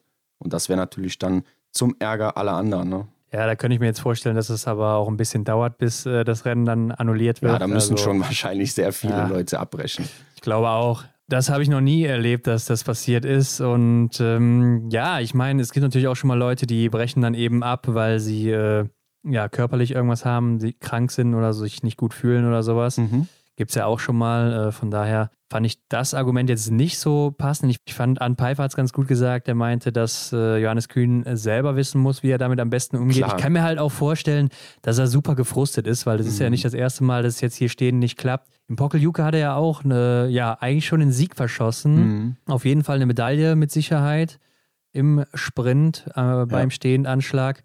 Ich denke, er ist einfach gefrustet, weil es so gar nicht funktioniert. Also man hat ja auch nachher nochmal in der Kamera äh, die Scheiben gesehen. Mhm. Das war ja schon sehr weit weg, was er da geschossen hat. Und ja. da fragt man sich natürlich gerade als Athlet, der jeden Tag dafür trainiert, die Scheiben zu treffen, warum es einfach nicht klappt. Mhm. Vielleicht klappt es ja sogar im Training, weiß ich nicht. Er hat ja auch schon gezeigt, dass er mal 20 Treffer gesetzt hat, sogar zweimal mhm. schon, einmal in Annecy und dann damals auch auf der Pokeljuka. Und äh, hier und da ja auch schon mal mit ein oder zwei Fehlern durchgekommen. Mhm. Aber ja, ich kann mir schon vorstellen, dass er gefrustet ist. Ja, im Endeffekt muss der Athlet das immer selber wissen. Und ich denke, ja. Herbert Fritzenwenger hat es ja auch gesagt, dann hörst du beim nächsten Mal mit vier Fehlern auf, dann danach das Mal mit drei Fehlern. Also das halte ich für übertrieben. Ja, äh, das fand ich dann auch ein bisschen übertrieben. Mit den Junioren so, das würde ich noch gelten lassen tatsächlich. Also ja. ich kann mir schon vorstellen, dass der eine oder andere, der da auch hochguckt äh, und dann vielleicht auch mal vier, fünf Fehler schießt, sagt, mhm. ja gut, der Johannes Kühn ist auch rausgegangen oder der Emilien Jacquelin, da höre ich jetzt auch mhm. auf oder so. Äh, und das sich dann auch vielleicht so ein bisschen einbürgert bei dem einen oder anderen. Ja. Könnte ich mir schon vorstellen. Aber ähm, ja, hier, wie du schon sagst, es ist auch nicht mit Emilien Jacquelin zu vergleichen, wo es eben ein Massenstart war, wo es um Punkte geht, mhm. wo auch mit fünf Fehlern noch nicht unbedingt die Top 20 ausgeschlossen war bei Emilien Jacquelin. Ja. Und wie er sich ja dann auch da verhalten hat, dass er dann drei Runden ja, oder vier genau. Runden da äh, diskutiert, stehen bleibt, ganz langsam läuft ja. und was weiß ich. Also das war natürlich eine ganz andere Hausnummer nochmal, wie ich finde. Gerade auch in einem Massenstart, wo man ja noch dazu sagen muss, dass man froh sein darf, wenn man dabei ist, weil ja nur 30 ja, Athleten ja, da starten mhm. dürfen. Und in einem Sprint ist es ja schon äh, nicht so limitiert. Ja, ich würde auch sagen, wenn man halt sich dafür entscheidet, das Rennen zu beenden, dann äh, auch in einem gewissen Maße ne, sodass das Feld nicht aufgehalten wird. Also, wie gesagt, ich hätte auch nicht erwartet, dass der Johannes hier einen auf Emilien Jacquelin macht und dann da hier die Flügel hängen lässt und die Stöcke über den Boden schleift und so. Ja. Aber ja, er wird seine Gründe dafür gehabt haben. Er wird in diesen kurzen Sekunden da gewusst haben, was er tut. Und klar, letztendlich ist es halt immer dem Athleten ja das Nächste. Ne? Und ich denke, wenn man dann auch weiß, dass man es beim nächsten Mal oder wenn, wenn man halt dann beim nächsten Mal die drei Fehler oder die vier Fehler hinnimmt und dann nicht den Kopf in den Sand steckt oder nicht direkt dann irgendwie überreagiert und sagt, ich gehe jetzt wieder raus, kann man schon seine Gründe verstehen. Und damit haben Tyrell Eckhoff und Johannes Tingesbö auch schon die kleine Kristallkugel im Sprint gewonnen. Denn es gibt ja hier auch drei Streichergebnisse. Zwei Sprints sind noch offen. Und damit können die beiden nicht mehr überholt werden in der Wertung. Tyrell Eckhoff hat ja auch fast alle Sprints gewonnen. Außer Hanna Ilberg Ja. hat noch zwei Siege geholt. Ja, am Anfang. Hm? Und Alim Bekava hat auch noch einen äh, Sprint gewonnen in Hochfilzen damals. Mhm. Janis Dingesbö durch sein Laufvermögen natürlich auch immer vorne mit dabei gewesen. Ja, Da konnte er auch nicht ganz so viele Fehler schießen. Und Tyrell Eckhoff auch auf Rekordjagd, denn hier hat sie jetzt ihren 22. Karrieresieg Mhm. bzw. Weltcupsieg eingefahren, ist damit gleich mit äh, Liv Grete Poré oder auch Andrea Henkel oder wenn man auch bei Laura Dahlmeier noch die Olympischen Siege dazu zählt, auch mit Laura Dahlmeier jetzt gleich. Mhm. Und wie wir dann im Verfolger gesehen haben, Hendrik, hat sie die jetzt auch schon überholt mit ihrem 23. Karrieresieg und dem fünften Verfolgersieg im sechsten Verfolgerrennen. Also das ist auch schon hart, oder? Ja, das ist wirklich beeindruckend. Die Frau, die ähm, ist einfach in dieser Saison ja wie ausgewechselt im Vergleich zu der letzten, ähm, wo sie ja dann hat federn lassen müssen. Ja, genau. Äh, also hier, ich habe auch mal nachgeguckt, es ist ihr vierter Sieg in Folge, was den Doppelsieg betrifft, also Sprint und Verfolgung hintereinander gewonnen. Äh, da Ja, kam Wahnsinn. jetzt hier niemand zwischen. Also das ist wirklich irre. Ja, also gucken wir uns die doch mal genauer an, denn Rekordjagd ist da auch ein gutes Stichwort. Das war dann im Verfolger ja auch der zehnte Sieg von Tyrell Eckhoff Mhm. in Novo Mesto. Also zehnter Sieg in dieser Saison. Damit zieht sie auch mit Laura Dahlmeier und Magdalena Neuner gleich, was die meisten Saisonsiege angeht. Jetzt ist nur noch Thora Berger vor ihr mit elf Siegen Mhm. und die große Magdalena Forsberg mit 14 Siegen in einer Saison. In fünf verbleibenden Rennen könnte das natürlich möglich sein, dass sie die 14 knackt. Ja, Zuzutrauen ist es ihr auch. Aber ob das dann im Endeffekt auch wirklich noch alles so aufgeht bis zum Schluss, Ja, wenn- bleibt abzuwarten. Wenn wir jetzt mal auf die nächste Woche schon schielen, da äh, sehen wir Sprint und Verfolgung wieder. Also es könnte sein, ähm, ja, das liegt ihr einfach, sonst wäre sie da so nicht so erfolgreich gerade in der Zeit. Also es könnte äh, sein, und so werde ich wahrscheinlich auch wieder tippen, dass sie hier ähm, dann in der zweiten Woche auch dieses Doppel, diesen Doppelpack holt. Und dann stehen ihre Karten ja richtig gut. Klar, der Doppelpack hängt natürlich erstmal vom Sprint ab. Also da muss man natürlich erstmal gucken, wie sie da schießt auch. Also im Moment läuft es halt richtig gut. Ich habe mal geguckt, ihre ähm, Trefferquote aktuell hat sich ja auch in den letzten Jahren deutlich verbessert. Mhm. In der letzten Saison ist es ja schon sehr stark hochgegangen. Da hat sie sich insgesamt um fast 7% gesteigert. Und in diesem Jahr hat sie eben nochmal 2%, ein bisschen mehr draufgelegt ist jetzt so bei 85 Prozent und dazu eben noch das schnelle Laufen, ist ja die schnellste Läuferin aktuell. Ja. Im Vergleich zur letzten Saison übrigens ein bisschen langsamer, aber auch nur 0,3 Prozent. Mhm. Trotzdem reicht das dann für so eine krasse Saison, ganz klar. Ja, sie gewinnt ja auch hier den Verfolger mit drei Fehlern. Vor Denise Herrmann, erfreulich für Deutschland, die ähm, nur einen Fehler geschossen hat. Und Marte Olsby-Reuseland auf Platz drei ebenfalls mit drei Fehlern. Ja, das zeigt äh, ihr enormes Laufpotenzial. Ja, dafür ist ja auch bekannt. Äh, Denise Herrmann, wie du schon sagst, zweite. Mhm. Endlich nochmal auf dem Podest nach dem ersten Rennen damals, den Einzel in Kontiolahti. Ja, Wieder der zweite Platz mit 19 Treffern, also echt mal gut geschossen hier. Zweitbeste isolierte Zeit, auch hinter den Persern, die mit großem Abstand sogar die beste waren im Tag. mhm. ja 28 Sekunden sogar. Aber bei Denise sieht man auch hier wieder läuferig nur die 16. Zeit. Das ist zwar alles sehr eng zusammen, Mhm. Aber 26 Sekunden hinter Reuseland und hinter Brazers. Ja, das ist schon einiges und äh, ist man so auch nicht von ihr gewöhnt. Nee. Sagt ja auch selber, dass sie da vielleicht vor der Saison ein bisschen zu viel gemacht hat oder auch zu früh zu gut in Form kommen wollte und das Mhm. sich äh, ja nicht so ganz ausgezahlt hat. Also mal gucken, ob da gegen Ende sich noch ein bisschen was tut. Da war sie ja auch immer stark, bisher zumindest. Ja, stark war ja auch Franziska Preuß, wie ich finde, mit Rang 5. Ja, aber lass uns noch mal gerade über Martha aus Reuseland reden, denn die hat hier gerade mal ihr zweites Podium geholt in diesem Jahr. Mhm. Also 2021, das erste war im Verfolger von Oberhof und seitdem eine ziemlich lange Durststrecke gehabt. Also Ich meine, läuferisch ging es ja immer gut bei ihr. Zumindest zum größten Ja. Teil. Also sie hat sich halt wirklich am Schießstand verbaut. hat sie auch selber in der Pressekonferenz gesagt, Mhm. also dass äh, läuferisch richtig gut in Form ist, aber am Schießstand, da läuft es einfach nicht. Und äh, ja, haben wir ja eben auch schon angesprochen, da mal drauf geguckt. Genau. Zieht sich ja auch wieder so ein bisschen durch. Also drei Fehler ist ja jetzt äh, auch nicht so besonders gut, aber auch wieder stark gelaufen. Mhm. und hat das Ding auch auf der letzten Runde klar gemacht, denn da müssen wir mal drauf eingehen. Also die letzte Runde, die hatte es auch hier sehr in sich. Auch der Verfolger hier, genauso wie der bei den Herren, das waren ja ziemlich enge Abstände, also hatte schon so ein bisschen Massenstartcharakter. Genau, ja. Und Martha aus geht da mit Franzi Preuß Lynn Persson und Julia Gima auf die letzte Runde. Und da habe ich eigentlich auch damit gerechnet, dass die Norwegerin sich das holt. Mhm.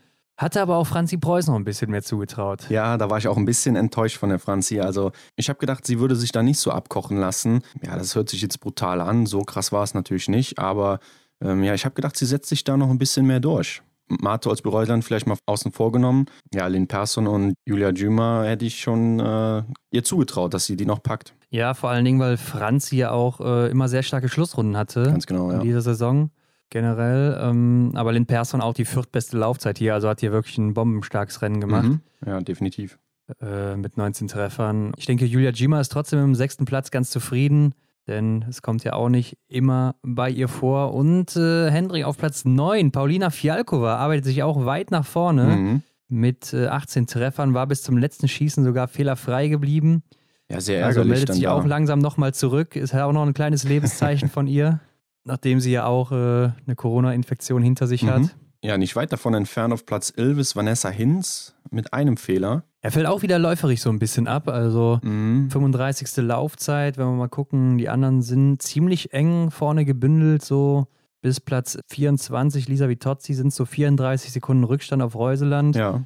Ja. und dann ist Vanessa Hinz fällt dann schon ein bisschen ab mit 54 Sekunden Rückstand. ja, gut, aber ich finde, so schlecht war ihr Rennen gar nicht, denn wir finden sie in der isolierten Zeit äh, auf dem Rang 10. Ja, aber mit einem Fehler halt. Also ich denke, da wäre schon Ja. ein bisschen mehr drin. Mit Okay. einem Fehler kann man schon, auch gerade wenn man jetzt mal an Massenstart denkt, mit einem Fehler Zehnter zu werden, wäre dann auch nicht so besonders, wie ich finde. Mhm. Gerade bei ihr, die ja schon mal einen Massenstart gewonnen hat, Mhm. zählt sich ja mit Sicherheit auch selber dann zur Weltspitze. Und wenn wir dann auch mal zum Vergleich Hanna Oeberg angucken, die von Platz 36 auf 13 vorgelaufen ist, hat isoliert betrachtet den neunten Rang geholt, ist also vor Vanessa Hinz gelandet. Ja, okay. Und das aber mit drei Fehlern, also zwei Fehler mehr geschossen. Ja, da wird es schon Und- deutlich. Ja, da sieht man dann schon deutlich den Unterschied. Mhm.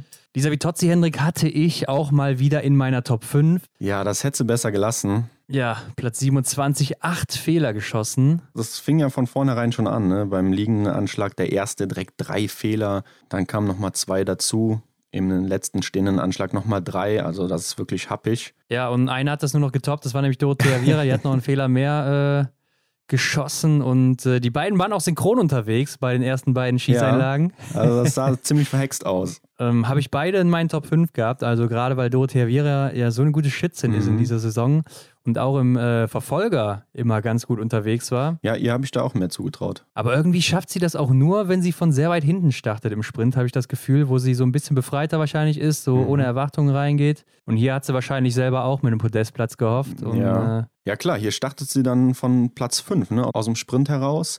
Da könnte was dran sein, dass sie äh, so die, die Aufgabe braucht, ähm, anzugreifen, ne? nicht ähm, zu Ja. verteidigen. Ja, glaube ich eben auch. Also vielleicht ist es einfach die Unbeschwertheit, die dann da mitschwingt und äh, hier jetzt eben nicht. Wer weiß, Mhm. aber dazwischen liegt auf jeden Fall noch Maren Hammerschmidt auf Platz 30, fällt damit 10 Plätze zurück mit drei Fehlern. Mhm. Ja klar, 51. Laufzeit, das haben wir ja eben schon mal diskutiert. Ähm, Ja, von 58, die dann ins Ziel gelaufen sind. Also Ja. da sind nur noch sieben Damen hinter ihr. Mhm. Und wer jetzt auch hier so ein bisschen schwächelt, ist Lisa Therese Hauser, oder? Platz 45, auch sechs Fehler. Das haben wir anders in Erinnerung. Ja, ungewohnt. Äh, da hätte ich jetzt auch gerade im letzten Drittel noch ein bisschen mehr erwartet. Bin ich ein bisschen enttäuscht, ne? Für sie geht es ja auch noch um die Top 3 eventuell im Gesamtklassement. Also mit den zwei Rennen jetzt hier wird es schwierig, weil sie auch im ersten Trimester schon ein bisschen gepatzt hat. Mhm. Und äh, nach Streichergebnissen wird es dann langsam auch eng. Ja, da hast du recht. Janina Hettich ist nicht zu Ende gelaufen und da äh, ja, ist der Herbert ein bisschen ausgerast. Herbert Was war da los in der Kommentatorenkabine? Gute Stimmung. bisschen voreilig äh, geurteilt, wie Mhm. man nachher erfahren hat. Ne? Hatte da irgendwie Magenprobleme, ist nach dem dritten Schießen dann rausgegangen mit fünf Fehlern. Ja. ja, der Herbert Fritzenwenger hat dann auch ein bisschen zurückgerudert. Ne? Auf Social Media hat er dann seine Situation erklärt, so warum er so reagiert hat und sich auch dann dementsprechend entschuldigt. Das war schon eine komische Situation, oder? Also wenn man dann sieht, äh, der zweite deutsche Athlet beziehungsweise die Athletin, die jetzt ähm, dann nach Johannes Kühn aufhört, kommt auch aus dem deutschen Team so und dann war ein bisschen äh, ja merkwürdige Stimmung. Ja, ich will ihm da auch keinen Vorwurf machen. Also äh, so im ersten Moment kann ich die Reaktion schon verstehen. ja, Vielleicht klar. hätte er da noch eine Sekunde länger drüber nachdenken sollen. Ja, man weiß halt nie, was passiert ist. Und äh, gerade jetzt wegen Johannes Kühn, dann Emilien Jacquelin gab es ja auch Mhm. noch vorher die Diskussion drüber. Und äh, dann schon wieder jemand, der da aussteigt. Da hat er sich natürlich dann ein bisschen im Ton vergriffen. Ja, auf jeden Moment. Fall ein brisantes Thema. Jetzt oder ja. mal schauen, wie es noch weitergeht. Ne? Wir haben ja noch ein paar Rennen jetzt zum letzten, im letzten Trimester und äh, es ist auf jeden Fall sehr dominant gerade das Thema. Ja, ich denke, es wird ihm auch so schnell nicht nochmal passieren oder in Zukunft wird er drüber nachdenken. Äh, Kommentare auf Facebook waren da auch wieder recht lustig. Ja, ich habe es also, nicht gesehen. Ähm, naja, wie dem auch sei, lass uns mal die Herren anschauen im Verfolger, denn da ging es ja auch wirklich eng zur Sache. Und es gibt ein weiteres Bödium. Mhm. Taje Bö holt seinen dritten Saisonsieg. Das gab es schon ewig nicht mehr bei ihm. Vor Johannes Dingesbö und Simon Detieu erneut auf dem Podium ja. nach seinem Sieg am Vortag. Ja, gerade der Erfolg von Taje im Verfolger ist lange her. Meistens holt er seine Siege im Sprint mhm. oder hier und da mal im Massenstart, aber äh, Verfolger, das stimmt schon. Hatte ja auch eine ganz gute Ausgangslage damals in Kontiolahti, als er den Sprint gewonnen hatte ja. mit äh, null Fehlern.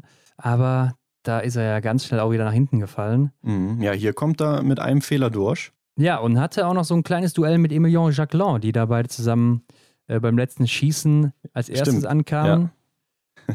und der Franzose hat ja auch bis zum letzten Schuss sogar wieder mal äh, eine ziemlich schnelle Einlage hingelegt. Mhm. Aber äh, ja, der eine ging dann trotzdem daneben und dann wurde es ja nochmal richtig heiß um die Plätze 2 bis 8, kann man schon fast sagen, oder 7, wo Johannes Dingesbö mit Simon Detieu, Jakob Fax, Dula Holmler Greit, Quentin Fiormaillet, Emilien Jacquelin und Benedikt Doll kamen auch noch ein bisschen ja, von hinten. Ja. sich um den Platz da so gestritten haben. Ja, Taje hatte elf Sekunden Vorsprung ja, auf die Verfolgergruppe äh, nach dem letzten Schießen und ähm, Johannes setzt sich da relativ schnell von der Gruppe ab und äh, jagt seinen Bruder. Ich hätte mal gerne in seinen Kopf reingeschaut, also in Tajes Kopf, äh, wenn er weiß, da, oh, da kommt noch mein Bruder. Nicht, dass er mich da holt, äh, aber davon bin ich eigentlich ausgegangen. Ich hätte gedacht, dass der Johannes da nochmal ein Turbo zündet und äh, seinen Bruder da noch holt. Hat er nicht geschafft. Ja, bin ich auch von ausgegangen. Also äh, sah auch sehr entschlossen aus und ich glaube, mhm. er wollte unbedingt diesen Sieg. Also das hat man ihm angesehen. Ich glaube, das kitzelt dich auch nochmal mehr, oder wenn dein großer Bruder da noch vor dir liegt und du weißt, du kannst ihm nochmal den Sieg aus den Händen nehmen. Ich glaube, das ist ja. nochmal ein. Ja, ich glaube, Johannes Dingsbö hat momentan sowieso genug Feuer in sich, weil das nicht ja, so muss, prickelnd läuft. Mhm.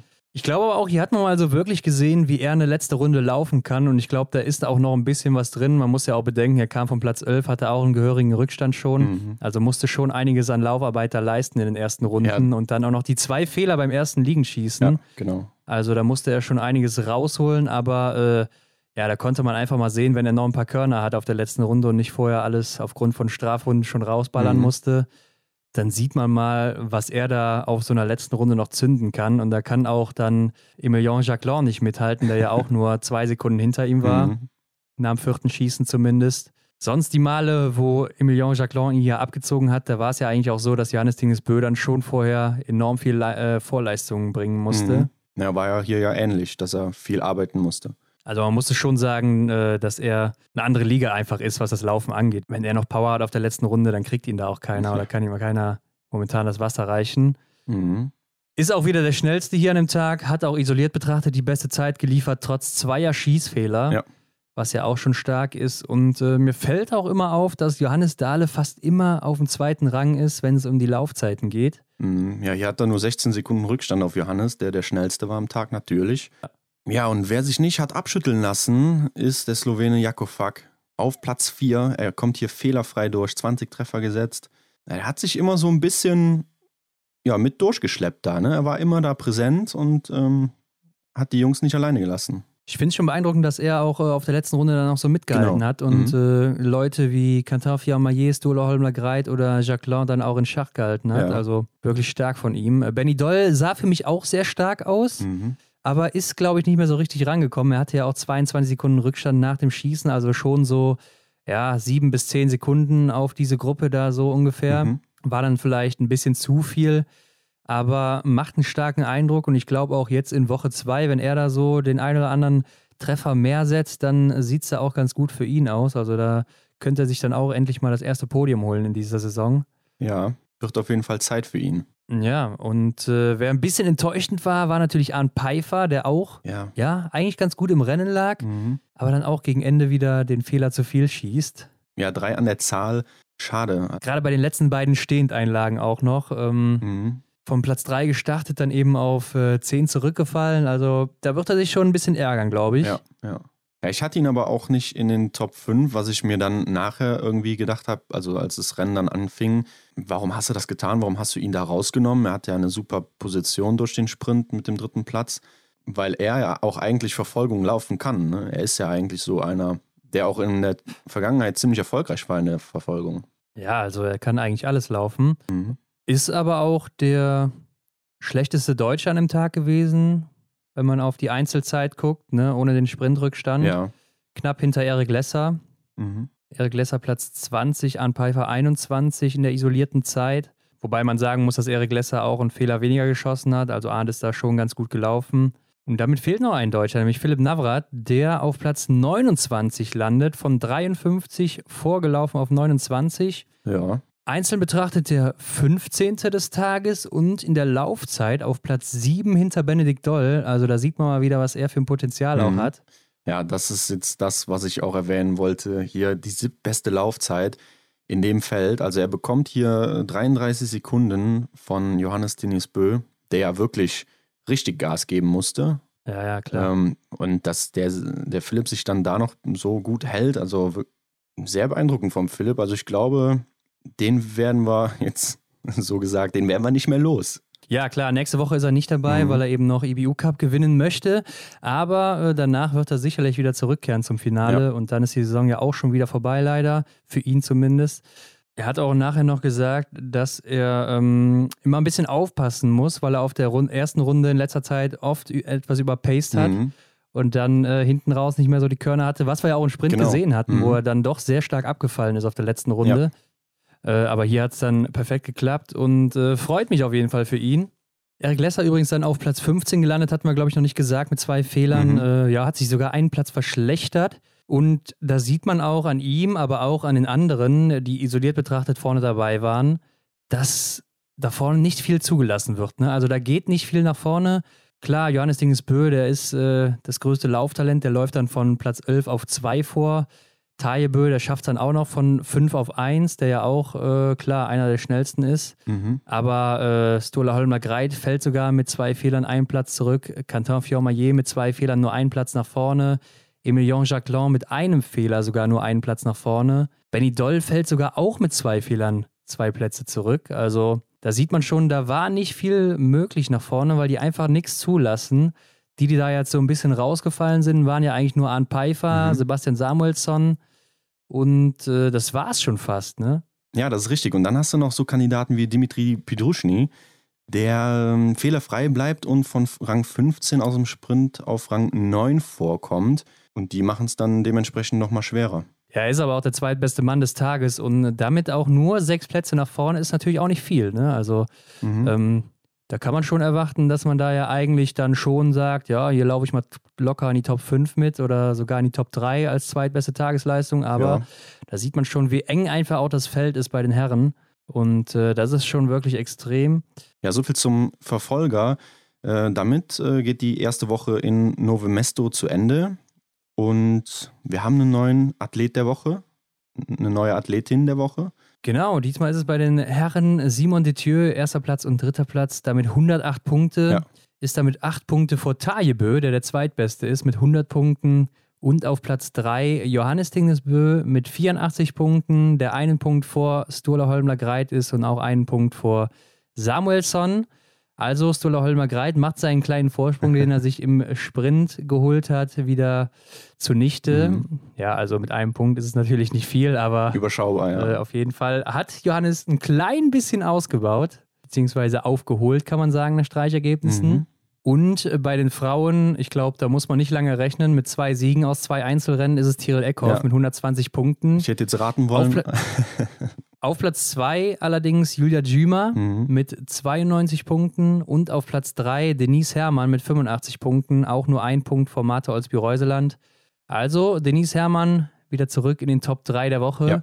durch gute Ergebnisse, was ja auch aus deutscher Sicht wieder ein Lichtblick ist und ich glaube auch Hoffnung für die zweite Woche bringt. Mhm. Ja, jetzt überlege man sich mal, wenn die Leistungen 14 Tage vorher gekommen wären bei der Ja, Weltmeisterschaft, klar. dann wäre die ganze Stimmung äh, deutlich anders gewesen. Wobei die Damenergebnisse, wie gesagt, ja ganz gut waren, ne? aber die Medaille Ja, hat halt einfach gefehlt. Ja, genau. Dann hätte ja, Ja. auch eventuell, wenn wir jetzt die, die Staffel tauschen von der WM-Staffel, hätte es halt keine Medaille bei den Damen gegeben. Aber eine goldene bei den Herren. Ich weiß jetzt nicht, was dann da besser fürs Team gewesen wäre. Ich glaube, das kann man sich Ja. jetzt gut überlegen. Blicken wir auf den Gesamtweltcup. Tyrell Eckhoff führt natürlich weiter, wie kann es anders sein? Mhm. Also ne, mit der maximalen Ausbeute kann man natürlich nicht zurückfallen, aber Martha Olsby-Reuseland hat in dieser Woche Hanna Oeberg überholt und zieht ja schon relativ deutlich vorbei jetzt auch. Ja. Fast 60 Punkte Vorsprung hat die Norwegerin jetzt wieder vor Hanna Oeberg. Und Franzi Preuß arbeitet sich auf Platz 4 vor, überholt damit Lisa Theresa Hauser und Dorothea Viera Mhm. die beide jeweils einen, beziehungsweise Lisa Theresa Hauser sogar zwei Plätze zurückfallen auf fünf und sechs. Mhm. Ginara Alimbeka war zurück im blauen Trikot nach zwei ganz guten Leistungen. Ja, sogar schon nach dem Sprint ne, war sie dann im Verfolger Ja. im blauen Trikot unterwegs. Allerdings Maketa Davidova jetzt im Nacken. Ja, also es ist sehr, sehr eng, äh, was das blaue Trikot bei den Damen angeht. Elvira Oeberg hat es natürlich äh, ja, bitter getroffen. Ne? Durch die schlechte Platzierung im Sprint musste sie ihr Trikot abgeben. Und dadurch, dass sie auch in der Verfolgung nicht gestartet ist, hat sie natürlich einige Punkte liegen lassen. Genau, ist jetzt auch in der U25-Wertung dann nur noch vierte, Mhm. aber ja, wie gesagt, die Abstände sind da noch extrem eng, also gar nichts entschieden. Denis Hermann klettert auch zwei Plätze vor, auf Rang 10 jetzt wieder, also schließt damit die Top 10 ab. Mhm. Lisa Vitozzi auf Platz 18 jetzt, ja klar, nach dem Verfolger wieder ein bisschen zurückgefallen, nach dem Sprint natürlich etwas aufgeholt. Und Vanessa Hinz auf Platz 22, was natürlich auch gut ist für den Massenstart, der dann in Östersund ja ansteht. Genau. Äh, Janina Hettich ist noch 24. Also beide wären Stand jetzt dabei. Aber das muss man natürlich dann auch erstmal halten bis zum letzten Saisonrennen. Ja, wie eben schon gesagt, es kommen ja nächste Woche nochmal der Verfolger, beziehungsweise noch der Sprint und der Verfolger. Und dasselbe Paket sehen wir dann auch nochmal in Östersund.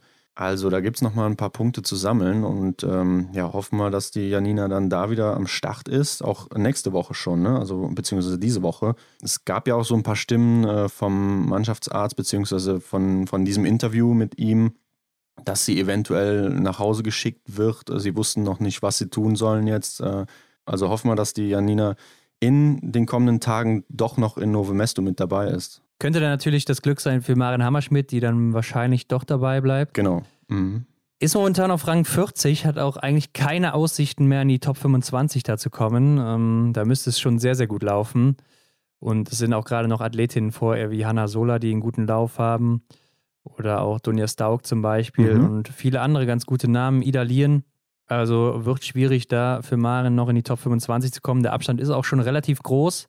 Nach Streichergebnissen sieht es natürlich auch ziemlich gut aus für Tyrell Eckhoff, die da sogar noch ein bisschen weiter ausbaut. Hat da insgesamt jetzt schon fast 120 Punkte, 119 genau Vorsprung. Mhm. Also das ist natürlich schon heftig. Ähm, klar, ist noch nichts entschieden, also das kann sich ganz schnell wieder wenden, wenn sie da irgendwie zwei, drei Aussetzer jetzt hätte. Ja, Aber klar. die ist in so einer guten Form, kann ich mir nur schwer vorstellen. Mhm. Ja, ich glaube auch. Also wenn du mich jetzt nach der, wenn ich mich jetzt festlegen müsste, und ich habe mich ja eigentlich schon relativ früh festgelegt, ja, dass die Tiril das Ja. dieses Jahr macht, diese Saison macht. Und ja, das würde ich so direkt wieder unterschreiben. Ich traue ihr das zu und ich glaube, da brennt so einfach nichts mehr an. Aber überlegen wir mal, ne, Hanna Oeberg ganz am Anfang in Kontiolach, die da haben wir auch schon gedacht, ja, die holt sich hier das Ding wahrscheinlich nach den ersten Mhm. vier Einzelrennen. Also das sah ja schon sehr stark aus von ihr. Ist dann aber auch ziemlich eingebrochen. Also ich habe mir eben auch nochmal so die Ergebnisse angeguckt, auch die Laufzeiten. Mhm. Was sie da schon hingelegt hatte, Hanna Oeberg, auch im Vergleich zu Tyrell Eckhoff, das war schon heftig. Da hat man schon gedacht, dass Tyrell Eckhoff keine Chance haben wird. Ja. Aber so schnell hat sich dann das Blatt wieder gewendet in Hochfilzen. Ja klar, die Schwedinnen allgemein oder auch die Schweden äh, sind natürlich ein gutes Beispiel dafür, wie es laufen kann. Ne? Wenn du denkst, hier im ersten Trimester waren sie ja wirklich stark. Und Ja. äh, dann ja, haben sie die Leistungen aber dann im zweiten Trimester und in den folgenden Rennen halt gesucht und nicht mehr gefunden. Also es kann sehr schnell gehen, aber ich bin zuversichtlich, was die Norwegerin betrifft. Ja, auch wo du es gerade mal sagst, Johanna Scottheim im ersten Rennen auf dem Podest gewesen. Mhm. danach nochmal Vierte gewesen, dann 20. und dann nochmal Fünfte und danach kam so gut wie gar nichts mehr. Da war sie eigentlich nur noch außerhalb der Punkte. Mhm. Also so schnell kann es gehen. Ist auch momentan nicht mehr dabei. Soll sich erstmal erholen. Hat da vielleicht auch ein bisschen übertrieben. Also äh, ich glaube, Johannes Lukas ist sich da auch noch nicht so ganz sicher, was da genau los ist. Bei ihr ist auf jeden Fall körperlich nicht in der Form. Mhm. Ja, Ron, bei den Herren ähm, steht weiterhin in ja, Stein gemeißelt quasi Johannes Tinnis Bö noch an 1. Ich sage noch, weil wenn wir gleich auf die Streichergebnisse blicken, werden wir was anderes feststellen. Aber erstmal wieder hier zu der äh, jetzigen Tabelle. Da führt er vor Stolaholm Greit mit 33 Punkten. Ja, und ich kann dir auch jetzt schon mal verraten, Hendrik, auch nach Streichergebnissen führt er jetzt wieder. Oh, okay. Na, damit also wie sich das dann doch wenden kann, ja. obwohl er nur einen Punkt in dieser Woche gut gemacht hat, ist er jetzt zwei Punkte vor Stula Holmler Greit. Mhm. Ja, eben, weil das eine Rennen, jetzt der Sprint, war sein schlechtestes Ergebnis, wird damit gestrichen. Und dann kommt ein zweiter Platz noch mhm. dazu das wird, glaube ich, echt noch bis zum bitteren Ende gehen. Ja. Stola Holmer Greit hat ja auch mal so ein bisschen gezeigt, dass er erst in der zweiten Woche so richtig losgelegt hat. Mhm. Bei den Doppelwochenenden jetzt immer. Ja, ich sag nur Pokeljuka. ja, auch Oberhof mhm. oder Hochfilzen, da genau. hat er überall in der zweiten Woche erst gestartet. Ja. Dürfen wir mal gespannt sein, wie er dann jetzt loslegen wird, ob er noch was im Tank hat. Mhm. Tajebö hier noch auf Platz 3. Nach Streichergebnissen ist er allerdings momentan nur Fünfter. Mhm. Da sind Kantar Fiormaillet und Johannes Dahle vor ihm. Ohne Streichergebnisse sind sie gerade noch so hinter ihm. Ist aber auch ziemlich eng da mit denen. Und Samuelsson ist auch mittlerweile wieder relativ nah dran. Ja, also mit einem guten Rennen ist er da auf jeden Fall super nah wieder dran. Klar, es ist halt immer auch die Frage, was die anderen machen. Ja, ganz logisch. Also Emilien Jacquelin, der hätte theoretisch auch noch Chancen auf Platz 3 im Gesamtklassement. Mhm. Martin Ponzile Oma Platz 8 und Arndt Pfeiffer, bester Deutscher, auf Platz 9 jetzt. Hat ja auch ein ganz gutes Wochenende wieder gehabt. Mhm. Ja, er kann sich da auf jeden Fall noch den Martin schnappen aus Schweden, denn da liegen nur acht Punkte zwischen. Also ich glaube auch hier äh, kann man schwer sagen, dass der ein oder andere Platz schon sicher ist, beziehungsweise entschieden ist. Also weil es kommen ja noch dementsprechend viele Einzelrennen, wo es gute Punkte zu sammeln gibt. Ja, ahnt es sogar vor Martin Ponzile-Oma, wenn man äh, die Streichergebnisse ja, abzieht. Mhm.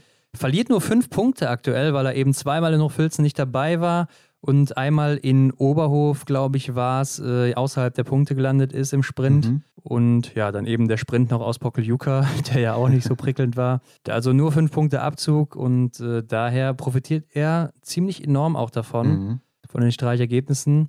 Benedikt Doll ist aktuell 13. Zweitbester Deutscher Erik Lesser ist 17. Roman Rees 35. Johannes Kühn auf Platz 41. Und neu dabei mit ja, gerade den ersten Punkten ist Philipp Navrat auf Platz 77. Mhm. Gut, das Einzige, wo er dann eben noch was sammeln könnte, wäre in Östersund. Ja, ich, sollte er dabei sein. Ja, ich denke, ähm, das ist auch alles nur hier so Zubrot, wie man schön sagt. Das, das hat ja keine Auswirkungen für ihn diese Platzierung hier. Viel wichtiger ist ja seine Platzierung im EBU Cup Gesamtklassement. Ja, klar, also da kann er natürlich auch nichts mehr reißen. Äh, Richtung Top 25 oder sonst was ist äh, absolut nicht mehr möglich für Philipp Navrat. Novo Mesto Woche 2, Hendrik. Äh, ähnliches Programm wie in dieser Woche. Ja. Ein Sprint, ein Verfolger und äh, Mixstaffel und Single-Mixstaffel zum Schluss. Das heißt, äh, da wird es auch wieder eine Entscheidung geben in den Mixstaffel-Wertungen mhm. und wahrscheinlich wird es auch schon eine Entscheidung dann geben in der Verfolgerwertung. Ja, das äh, kann ich mir auch schon gut vorstellen. Denn es sind nur noch zwei offen und äh, ich glaube, es werden auch zwei gestrichen. Heißt, nach dem einen Rennen könnte man dann schon mal anfangen zu rechnen. Obwohl ich sehe gerade, dass es ja ziemlich eng ist zwischen Stola Holmler Greit und auch Johannes Tingesbö, die nur vier Punkte auseinander sind. Also mhm. vielleicht wird sich das dann doch noch bis zum Ende ziehen. Ja, bei den Damen sieht es schon ein bisschen anders aus. Ja, ich glaube, da äh, ist schon mehr oder weniger klar, wer das gewinnt. Genau, 40 Punkte Vorsprung hat hier Tiril Eckhoff auf Marte Olsby-Reuseland. Ich glaube, das sollte dann in den kommenden Tagen, wenn Novo Mesto weitergeht, dann entschieden sein. Ja, also ähm, es werden, wie gesagt, zwei Ergebnisse im Verfolger gestrichen. Mhm. Tiril Eckhoff hat alle gewonnen, außer einen jetzt. Und äh, das sind 24 Punkte, die sie da abgezogen bekommen würde. Also hat sie insgesamt 300 Punkte geholt. Ja. Da kommt da natürlich niemand dran. Ja, los geht's dann schon am Donnerstag, den 11. mit den Männern. Diesmal Sprint zuerst und äh, dann der Verfolger am Samstag. Mhm. Und am Sonntag sind dann diesmal die Staffeln zum Abschluss. Ja. Wir melden uns natürlich danach wieder zurück mit den Ergebnissen aus Novo Mesto Woche 2. Ja, schauen wir mal, wie sich Justus Strelo anstellt. Stimmt, der kommt zurück, genauso wie Anna Weidel. Mhm. Und ähm, ja, damit schöne Woche euch. Vielen Dank fürs Zuhören und bis nächsten Montag. Ciao. Das war's wieder mit der extra Runde Biathlon für diese Woche. Wenn euch das Ganze gefallen hat, dann lasst uns eine Bewertung da, folgt uns, um keine Episode zu verpassen und teilt den Podcast mit euren Freunden. Für weitere Informationen rund um den Biathlon-Weltcup schaut auf unserem Instagram-Kanal vorbei. Alle Links findest du wie immer in den Show Notes. Vielen Dank und bis nächste Woche.